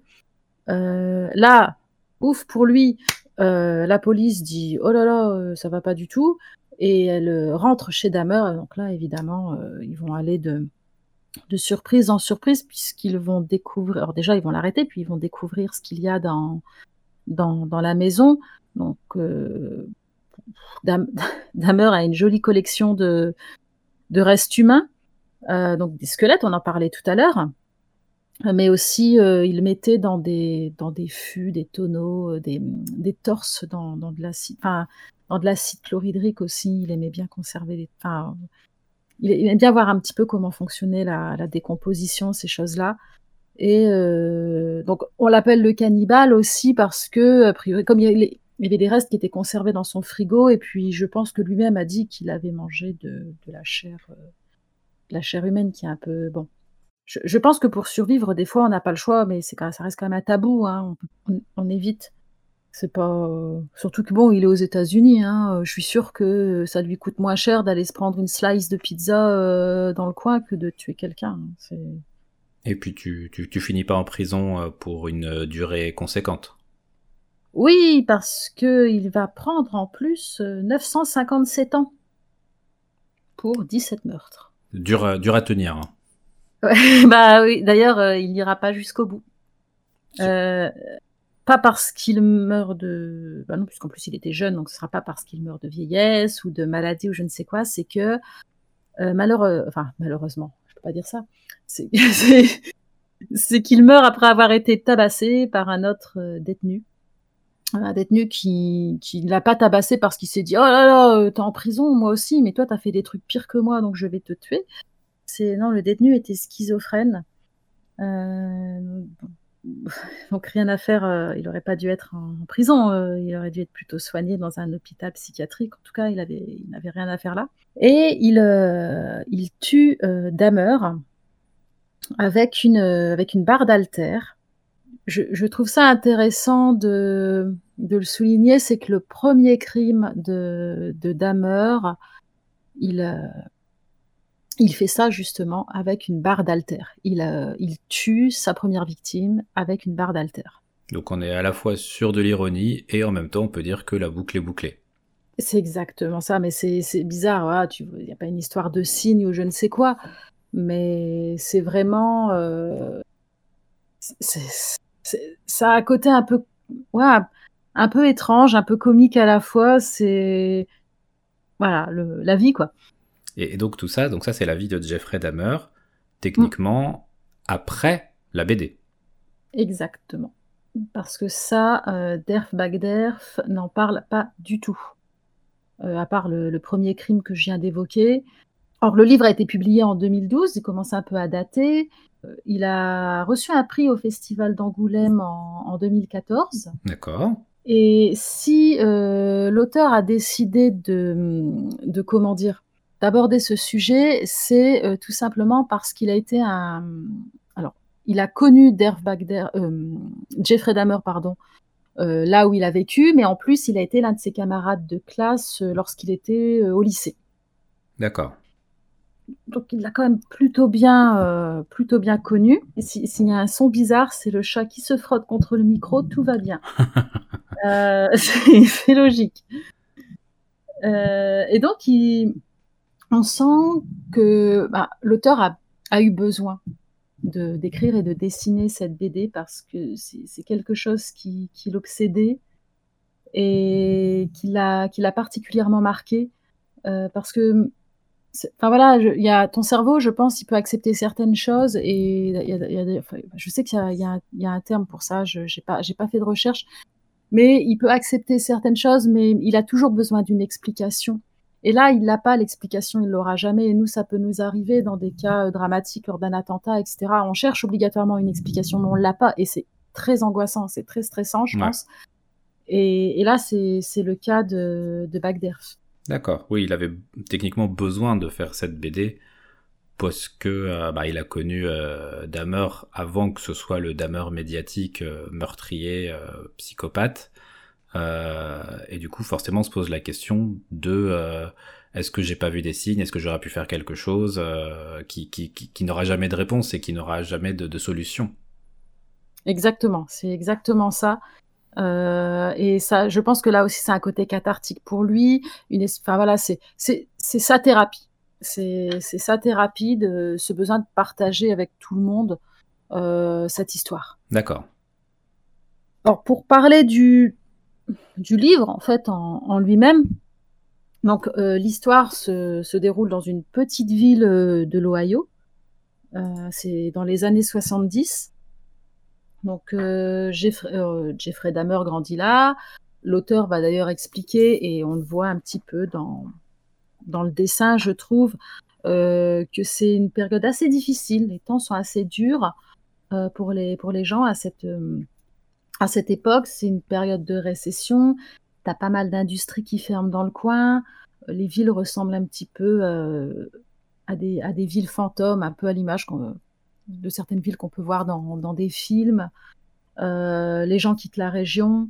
C'est voilà, c'est oui, c'est une désertification progressive parce qu'ils vont chercher du boulot ailleurs. Euh. Exactement. C'est pas, c'est pas terrible, euh, mais pour pour les gamins du coin, bon bah c'est quand même plutôt sympa parce que t'as as des t'as des jolies t'as des des forêts, t'as as de grands espaces en fait où tu peux te balader et puis tout le monde se connaît. Euh. voilà, il y a, y, a, y a ce côté positif qu'en tout cas les les, enfants eux n'ont pas ce ne voient pas ce, côté euh, période de récession. ils, grandissent, ils sont ados, ils vivent leur vie, ils vivent dans de grands espaces, c'est super. Ouais. Jeffrey, Dahmer passe son enfance et son adolescence là. Euh, l'auteur nous, présente sa, famille parce que ils ont, quand même un rôle important. Alors, euh, pas, on peut pas les rendre responsables de ce qui est devenu Jeffrey Dahmer, mais ils ont un rôle important, je pense, et l'auteur veut le montrer dans, sa face, dans la face, sa façon de, se renfermer. De se refermer sur lui-même. Exactement. Donc il a, son père s'appelle Lionel et sa mère c'est Joyce. Il a également un petit frère qui s'appelle Dave, qui est 7 ans plus jeune. Et l'auteur précise, et je trouve ça euh, intéressant de le préciser, c'est que le petit frère de, de, Jeffrey, alors évidemment il va le citer, il va le dessiner, c'est un peu comme un fantôme, il va pas vraiment beaucoup, il va pas, enfin, il va même pas du tout le, développer, car il a, il a pas du tout, lui, l'auteur, il n'a pas du tout eu l'occasion de, le côtoyer ou de le voir interagir avec Jeffrey.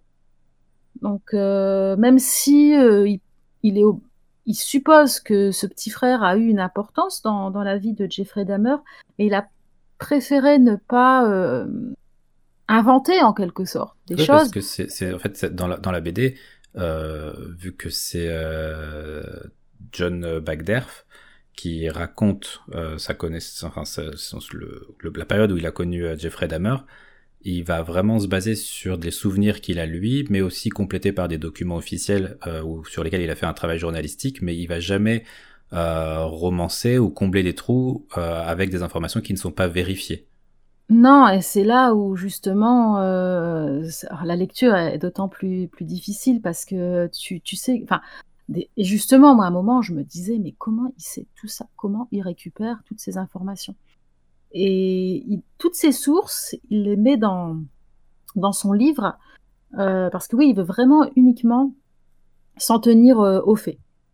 Donc il explique que le père est chimiste, qu'il a, qu'il a l'air plutôt, je pense, euh, voilà, il dit qu'il est plutôt gentil, mais qu'il a plutôt quand même l'air intimidant. La mère est au foyer, comme beaucoup de, de femmes euh, à l'époque. Mhm. Et euh, il explique aussi que ben, elle est quelqu'un de fragile, d'assez étrange. ça se voyait qu'elle n'était pas très très bien. il parle également de, de, la maison dans laquelle Jeffrey a grandi, qui est une maison qui est un petit peu à l'écart des autres. Et d'ailleurs, j'aime beaucoup ce, ce moment dans, dans le livre où euh, il, il, met une case où il présente cette maison et enfin où il la montre et il dit la maison elle était un peu comme comme le reflet de la solitude de Jeffrey. Il dit ça comme ça. Un peu à l'écart. Voilà, exactement. Et avec voilà avec cette case uniquement avec cette maison, c'est c'est vraiment très touchant quelque part. Euh, il parle aussi de alors c'est là aussi, il faut qu'il source bien parce qu'il parle de l'ambiance euh, dans, cette maison. Ah, il sait que les, parents se disputent tout le temps. Euh, et alors, il n'y a, pas euh, de notion de violence conjugale, mais en tout cas, quand ils se disputent, voilà, ils s'engueulent vraiment très très fort. C'est très pesant pour Jeffrey. D'ailleurs, il y a des cases vraiment, je trouve, fantastiques aussi, où on sent, il n'y a pas besoin de paroles. On sent comment c'est difficile pour Jeffrey cette situation. Euh, ses parents finissent de toute façon euh, par divorcer.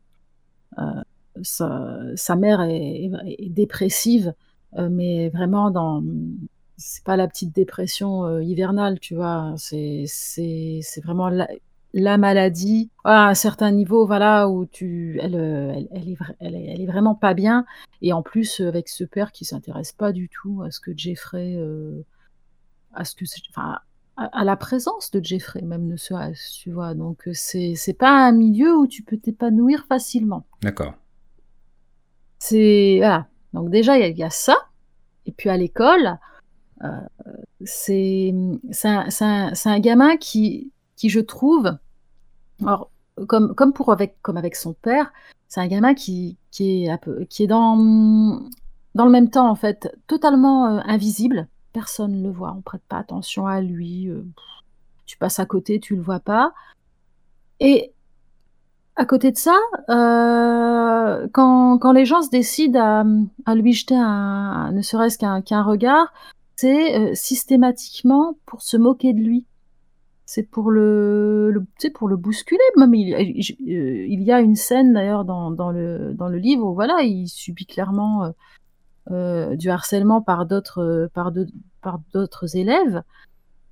Donc ça puis ça ça les amuse, hein, les autres, hein, comme ça on fait bien partie du groupe, on est content. Heu, parce que oui, c'est vrai, il est pas comme les autres. Il a pas les mêmes réactions, il a une façon un peu particulière peut-être de marcher, heu heu, son expression donc ben, c'est le gamin facile à à harceler. Oui, c'est une cible pour la la cruauté de cette période où très souvent tu Mmh. vas avoir besoin d'être, bah, justement, méchant, dans la moquerie, dans la cruauté pour être accepté dans un groupe et donc bah, c'est facile quand il y a une cible toute désignée ou, C'est un schéma classique, hein. Oui, oui, oui. Ça n'a pas changé aujourd'hui, hein, c'est ça qui est terrible. C'est exactement, heu sauf que bon, heu, tous les gamins ne deviennent pas, heu, des cannibales de Milwaukee. Mais voilà, le le propos du livre, c'est pas de dire que ça excuse, ni, explique, ni justifie, ni banalise, les les tout ce dont il a pu enfin tous tous les crimes et les actes de barbarie qu'il a pu faire par la suite. Non, pas du tout et d'ailleurs, le ça aussi, heu, c'est quelque chose que l'auteur explique, heu, dès l'introduction, si je me rappelle bien. C'est que alors déjà, il veut pas que les il explique que si les gens, cherchent un livre, où ils souhaitent assouvir une espèce de de curiosité morbide, bon, c'est pas la peine. C'est pas là qu'ils trouveront quelque chose. C'est pas son c'est pas son sujet, c'est pas son projet et ensuite, heu, il explique bien que, heu, il veut pas excuser Dahmer de quoi que ce soit. C'est pas, là aussi quelque cho il veut expliquer ce qui s'est passé dans la vie de Dahmer, sans avoir de réponse, heu, sans avoir, les raisons pour lesquelles on devient un un serial killer. Il veut comme je disais au début, c'est que je pense qu'il veut vraiment, heu, aussi partager tout simplement lui le ce mal-être qu'il a ressenti à l'idée de côtoyer quelqu'un et peut-être une forme de culpabilité en se disant: «Mon Dieu, mais peut-être que j'aurais pu faire quelque chose. C'étaient tous des gosses» et et Dahmer justement cette attitude, heu, qu'il a, je je pense aussi et ça justifie aussi aucunement le harcèlement, les moqueries dont il a été victime, c'est qu'il a un côté effrayant et son attitude, heu, vraiment, heu, sa façon d'être a quelque chose d'effrayant. Heu, donc bon, d'ailleurs, l'auteur ne ne justifie rien, mais il mais il peut pas s'empêcher de montrer que c'était un gamin, c'était un gamin qui était seul. Il y a un autre dessin qui m'a marqué, c'est un dessin où on voit, heu, Dahmer, alors il a un peu de 3/4, heu, d'ailleurs li je vous pouvez retrouver la case sur mon blog, je l'ai mise parce qu'elle je la trouve dure cette, heu, cette case. On voit Dahmer en train de boire, heu, tu sais, une espèce de boisson, comme on en trouve dans des dans des fast-food. Il boit voilà et il est en train de déjeuner, il est il est tout seul, il est juste posé là, assis et l'auteur, heu, indique, donc c'est une seule case où il dit que il avait vraiment l'impression que Jeffrey était, heu, l'enfant le plus le plus seul, le plus solitaire qu'il avait pu rencontrer en fait, dans sa vie et c'est très puissant en fait, juste cette case, cette phrase, heu, tu ressens enfin, tu la tu la tu la ressens cette solitude. C'est terrible. C'est vraiment terrible. Alors j'irai pas pleurer sur Dahmer, mais ça te donne envie de pleurer sur la situation en tout cas. Qu'est-ce que tu peux ressentir quand tu qu'est-ce qui se passe dans la tête de Damer à ce moment-là? il arrive à te retransmettre ça via via une, une BD, euh, enfin via via oui, une un BD comics, mmh donc sur une mmh seule planche, avec mmh ce dessin-là, Ah, c'est c'est pour ça que c'est même, bon, le fait que ce soit une histoire vraie évidemment, d'autant plus propos intéressants et je pense que ça aurait pas le même effet sinon. Cette capacité, ouais, à te t'es es voilà, t'es juste, bah, ouais, t'es es avec ton bouquin dans les mains et tu fais tu tu souffles, quoi. C'est quelque chose que j'ai souvent ressenti, jusqu'au bout, jusqu'à la fin du livre. Tu disais, ouais, que la BD racontait un petit peu la, donc cette part d'adolescence, euh, ce, moment d'adolescence euh, difficile euh, pour Damer, mhm. qui en plus n'est que le début de sa descente aux enfers. Il y a déjà des, petites choses qui font que Damer n'est pas un enfant ou un adolescent comme les autres. on fait tous des bêtises, jusqu'à un certain niveau. Euh, lui, euh, il y a des choses qui vont très souvent, on, le voit dans le livre. Euh, alors, il, fait des choses. Déjà, ce qui le rend un peu étrange, c'est sa façon dont il va. Il aime bien faire des grimaces, tu sais, faire des petites mimiques, avoir des espèces de spasmes, parce que ça fait rire les autres élèves. Ouais, ça attire l'attention sur lui, donc c'est. Mais c'est à double tranchant parce que du coup, ça attire l'attention. Il n'est pas transparent grâce à ça, sauf que ça ne fait qu'amplifier les moqueries dont il est victime. Oui, et puis amplifier aussi, je pense, euh, une espèce de malaise quand même qui se crée entre lui et les autres élèves, une la distance qui se creuse encore. Euh, parce que, évidemment, il sent, dans sa tête, il doit se dire, bon, je fais rire les autres, je fais partie d'un groupe, c'est très bien. Euh, et c'est triste. C'est pour ça que je trouve c'est particulièrement triste parce qu'il est le fait d'être content de faire rire les autres, de cette sensation de voilà, ça y est, j'ai des copains, euh, je me sens accepté.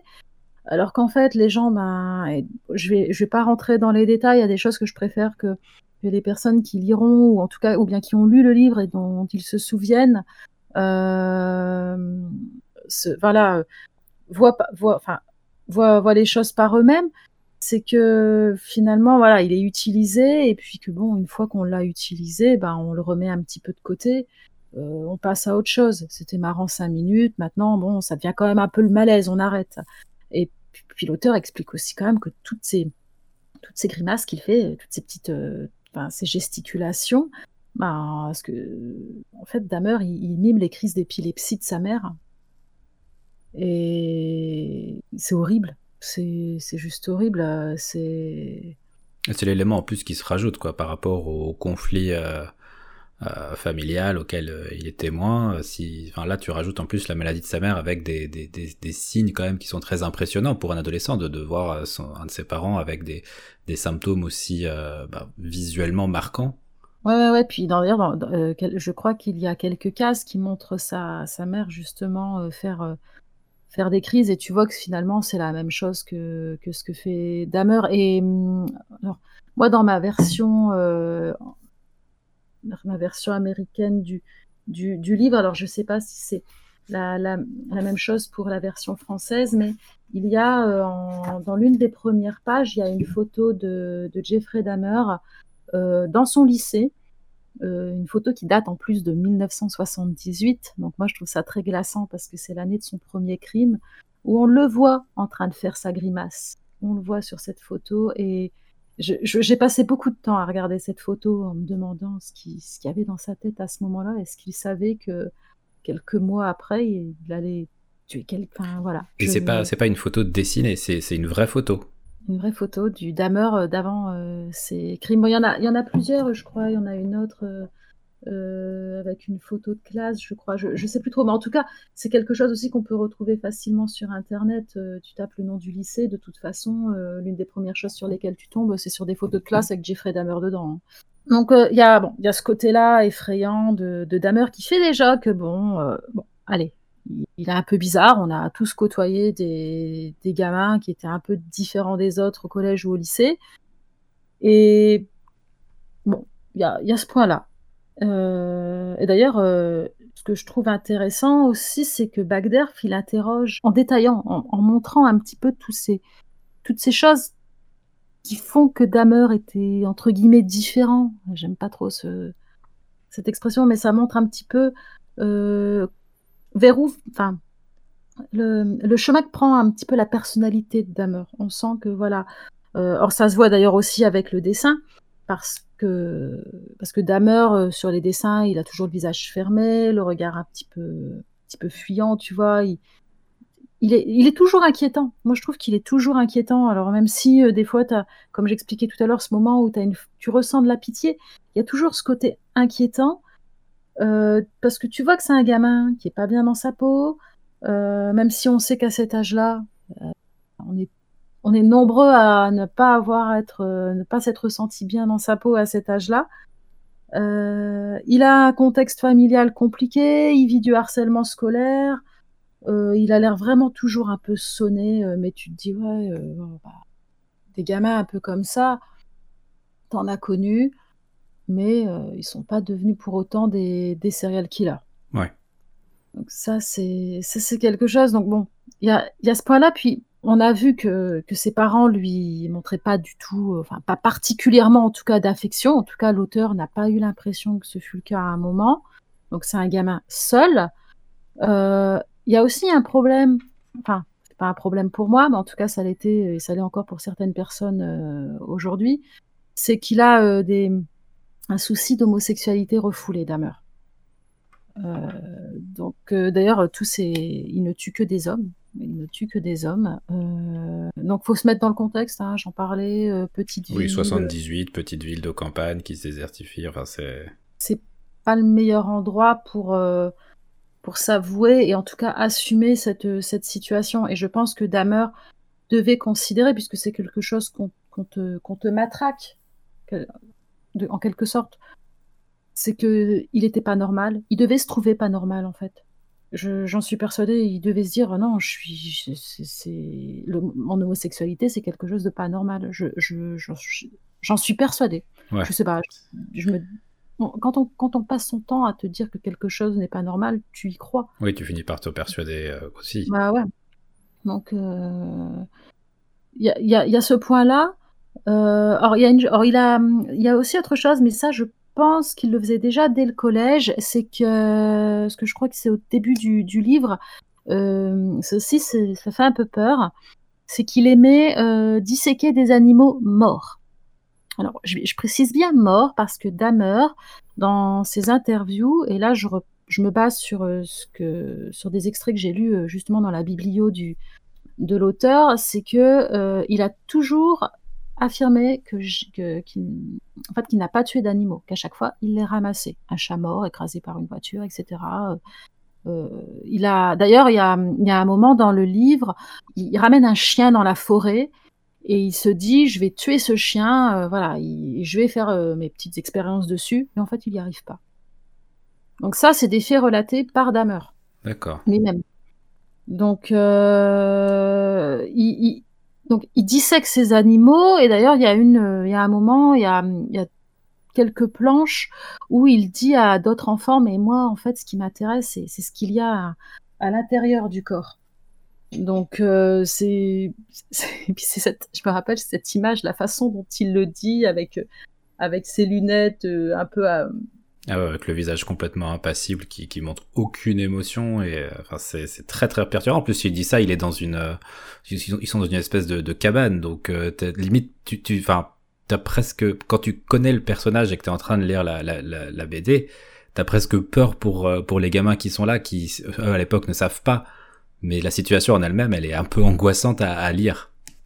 Bah ouais, puis tu sais, il est là, il... puis bon, les gamins autour, et en gros, ils sont là, ils sont mais c'est dégueulasse ton truc. Euh. en plus, il a mis des étiquettes sur euh, pour dire ça c'est tel animal, ça c'est tel truc. Puis il dit ah moi j'aime bien étudier les os. Euh. Ouais, voilà, ce qui m'intéresse c'est qu'est-ce qu'il y a à l'intérieur du corps. Et il dit ça, il explique. Donc les, autres gosses, bon, évidemment, ils, le prennent d'autant plus pour un gamin un peu chelou. Donc voilà, et, ces bestioles, oui, il les conserve dans des bocaux, hein, dans de l'acide, et justement pour voir comment les restes réagissent euh, au produit. Et ça, c'est quelque chose qui fera euh, après quand il sera dans, plein dans sa carrière. Dans son âge d'or. Oui, exactement. Malheureusement. Ouais. Et j'en parlais, donc c'est un problème important de Damer, c'est son alcoolisme. Et parce euh, c'est parce que l'auteur, en fait, se demande souvent pourquoi euh, Damer est devenu alcoolique. Et il en vient même à, se demander si cet alcoolisme, en fait, c'est pas pour garder une espèce de contrôle, pour éviter, tu sais, qui, de basculer vers, vers des pulsions qui seraient beaucoup plus graves, qui l'amèneraient vers des choses, vers des actes plus, plus, monstrueux. Et, c'est l'impression qu'a l'auteur. Il y a là aussi des planches très, très puissantes, je trouve, sur l'alcoolisme de, de, Damer, sur sa, façon de, toujours ce côté euh, solitaire où tu le vois, il est là en train de boire. Et c'est c'est très très triste. C'est vraiment très plombant hein, comme, euh, ambiance. Voilà, c'est c'est bon. J'ai peut-être parlé que de trucs pas drôles, mais c'est pas un livre à lire si t'es pas dans ton bon jour. C'est si bon. Sauf si, comme moi, c'est quelque chose. Bah, moi, des fois, ça me remonte un peu le, le moral de, de, de, lire des choses très très tristes. Je sais pas pourquoi, bref. Et, mais du coup, pour euh, l'alcoolisme d'Hammer, je trouve dans la, dans la BD, ça, ça, soulève un autre point qui est assez intéressant. Euh, parce que c'est une BD qui relate principalement euh, le, le, le, le, comment dire la sphère euh, adolescente euh, de Dahmer et autour de Dahmer. Mais cet alcoolisme, en fait, il est très maladroit dans sa manière de le cacher. Donc le, son, entourage, euh, déjà les, les ados euh, de sa classe, de sa promo, de, de, de son établissement l'avaient remarqué, c'était de notoriété publique. Et donc du coup, on se dit forcément, ça l'était aussi pour les adultes qui, eux, étaient en position peut-être d'agir face à ça. Ouais, et c'est quelque chose d'ailleurs que reproche euh, Bagderf. Il dit c'est pas possible de ne pas avoir vu et, il se demande, il se demande si en fait euh, les adultes ont fait semblant de ne pas voir, euh, ou parce qu'il peut pas croire que c'est qu'il ne le voyait pas, il sentait l'alcool, il arrivait en cours totalement bourré. Euh, alors, il, il, réagissait pas plus que ça, parce que je pense que ça le rendait encore plus amorphe. Mais, mais, mais les profs ne pouvaient pas passer à côté. Et ça, c'est quelque chose que reproche l'auteur, parce, parce que pour lui, euh, pour lui, euh, en tout cas, le concernant lui et ses copains, ils étaient que des gosses. Donc ils n'avaient pas conscience de certaines choses, ils voyaient pas où certaines choses pouvaient mener. Alors que les adultes avaient cette possibilité. Et c'est quelque chose qui, qui l'explique. Il, a il a, voilà, il, est, il, a, il a quelques griefs sur, euh, concernant les adultes de l'époque qui n'ont qui n'ont rien fait. D'ailleurs, il n'y a jamais personne qui lui a tendu la main, en fait, à aucun moment. C'est pas dit que ça aurait changé quelque chose, mais en tout cas, ce n'est pas arrivé. Non, non, non. Et bah, de toute façon, comme je te disais tout à l'heure, euh, c'est que quand il essayait de s'insérer dans un groupe, il faisait des finalement, il le faisait maladroitement et les gens se moquaient de lui et il faut pas oublier que c'est des ados hein, c'est pas la partie de notre vie où on est plus intelligent hein. ah oui, mais même enfin, Derf Bagderf fait sa propre autocritique par rapport à ça parce qu'il s'inclut dans le groupe des personnes qui euh, se moquaient de, de Damer et qui l'utilisaient à des fins entre guillemets d'amusement mais sans avoir de considération pour sa personne. Exactement totalement. Il, le, il, dit bah moi j'ai participé à ça. J'ai euh... et, et, et, c'est pas plus mal parce qu'il il, essaie pas de se donner le beau rôle, voilà. Il essaie pas de de se donner le beau rôle et euh, alors il va donc jusqu'au jusqu'au premier crime de Damer que j'évoquais tout à l'heure où il, voilà il prend un autostoppeur et euh, il pas il rentre pas dans le détail. On a bien compris qu'il l'a qu'il l'a qu'il l'a tué, mais c'est pas le c'est pas le but de, de la BD en tout cas c'est pas son sujet non, parce qu'on l'a compris, puis euh, l'auteur veut pas. Il a, à aucun moment il écrit et dessine, on en parlait un petit peu aussi, c'est pour juger. Il n'est pas dans le jugement, il veut juste expliquer ce qui s'est passé. C'est, euh, et là aussi, j'ai déjà dit, mais c'est vraiment une forme de thérapie. Il, le dit d'ailleurs, il, dit Moi, je veux pas que les gens ressentent de l'empathie pour Jeffrey Dahmer, à la limite de la pitié, euh, mais pas de l'empathie. Alors, moi, c'était un petit peu plus compliqué me concernant parce que je, je, ressens facilement de l'empathie pour les gens. Ça ne veut pas dire que je les excuse euh, de, des actes qu'ils peuvent commettre, pas du tout, mais euh, parce que je pars toujours du principe que si une personne fait quelque chose de mal, c'est que ça ne vient pas de nulle part. Il y a un moment dans la vie de cette personne, que ce soit dans son éducation, dans, dans la société telle qu'elle nous construit, dans, dans, les, dans, les, dans les gens les gens que tu côtoies, il y a quelque chose qui fait que, que tu deviens euh, cette personne qui fait quelque chose de mal. C'est, j'ai, alors, bien sûr, il y a des choses qui sont pathologiques, mais tu ne nais pas, tu vois. Enfin, c'est ma, c'est ma. Que la chaîne de causalité est quand même très complexe et remonte euh, déjà beaucoup plus loin que ce qu'on croit et qu'il n'y a jamais un seul, euh, une seule cause pour un seul effet. Exactement, parce que pour justement euh, casser des chaînes euh, qui entraînent des crimes, euh, des, ben, voilà, des agressions quelles qu'elles soient, ben, il faut en revenir toujours aux origines pour pouvoir comprendre et éviter que ça se reproduise. On ne pourra pas tout éviter, mais c'est comme ça qu'il faut réfléchir pour moi. Et, et, et l'auteur cherche justement, en tout cas dans My Friend Hammer, à essayer de trouver ce, cette espèce de lien de cause à effet qui, fait que Damer a basculé. Il, bien sûr, on le trouve pas, on peut pas, voilà, on peut pas refaire l'histoire. Tu, tu sais pas à quel moment ça, a vraiment dérapé ou euh, ce moment où il n'y a plus rien à faire. Et, et en plus, il y a une chose qu'explique également l'auteur et que je trouve euh, aussi euh, intéressante, c'est qu'il dit que quoi qu'il arrive, pour lui, Damer, il aurait eu une vie pourrie il, il voyait pas sa vie autrement euh, parce que c'est comme ça que ça avait démarré avec une famille euh, compliquée, euh, des gens qui lui ont jamais tendu la main, une vie solitaire. Donc, il ne pouvait pas s'en sortir, mais il aurait pu se contenter de vivre, je sais pas, chez son père, chez sa mère, euh, être soit au chômage ou avoir un petit job, mais euh, c'est tout, avoir une vie minable. Ne pas devenir un serial killer. Oui, voilà. Et, et donc, euh, il, est, assez réaliste quelque part sur la situation, ou alors peut-être qu'il se trompe totalement, je sais pas, mais je, vois, bien où il veut en venir quand il dit ça. Dit tu peux, euh, voilà, tu aurais une vie pourrie, mais euh, tu, tu tues pas des gens. Je tiens quand même à parler rapidement du, du dessin, c'est pas quelque chose sur lequel je suis, très experte, mais hum, l'auteur utilise le, le, noir et blanc. Euh, les traits sont un petit peu grossiers, donc tout ça, ça va alourdir encore plus l'ambiance. Il s'attarde beaucoup sur les visages, pas dire que les décors, etc. Enfin, c'est quelque chose qui qui est pas pas très important euh, finalement. Ils ne sont pas très importants finalement dans, tout le livre. C'est vraiment les traits des personnages parce que je pense que c'est vraiment pour montrer à quel point le visage de, de Damer, ses expressions, il est toujours très froid. On voit pas ce qu'il pense. Il est voilà, il est juste là et c'est très très flippant. Donc si les gens lisent ce livre, je sais pas, on n'est pas tous égaux au, niveau des émotions, mais en tout cas, moi, c'est un livre qui m'a à la fois mis euh, très mal à l'aise et en même temps, j'ai ressenti énormément, euh, vraiment de la tristesse. Hein.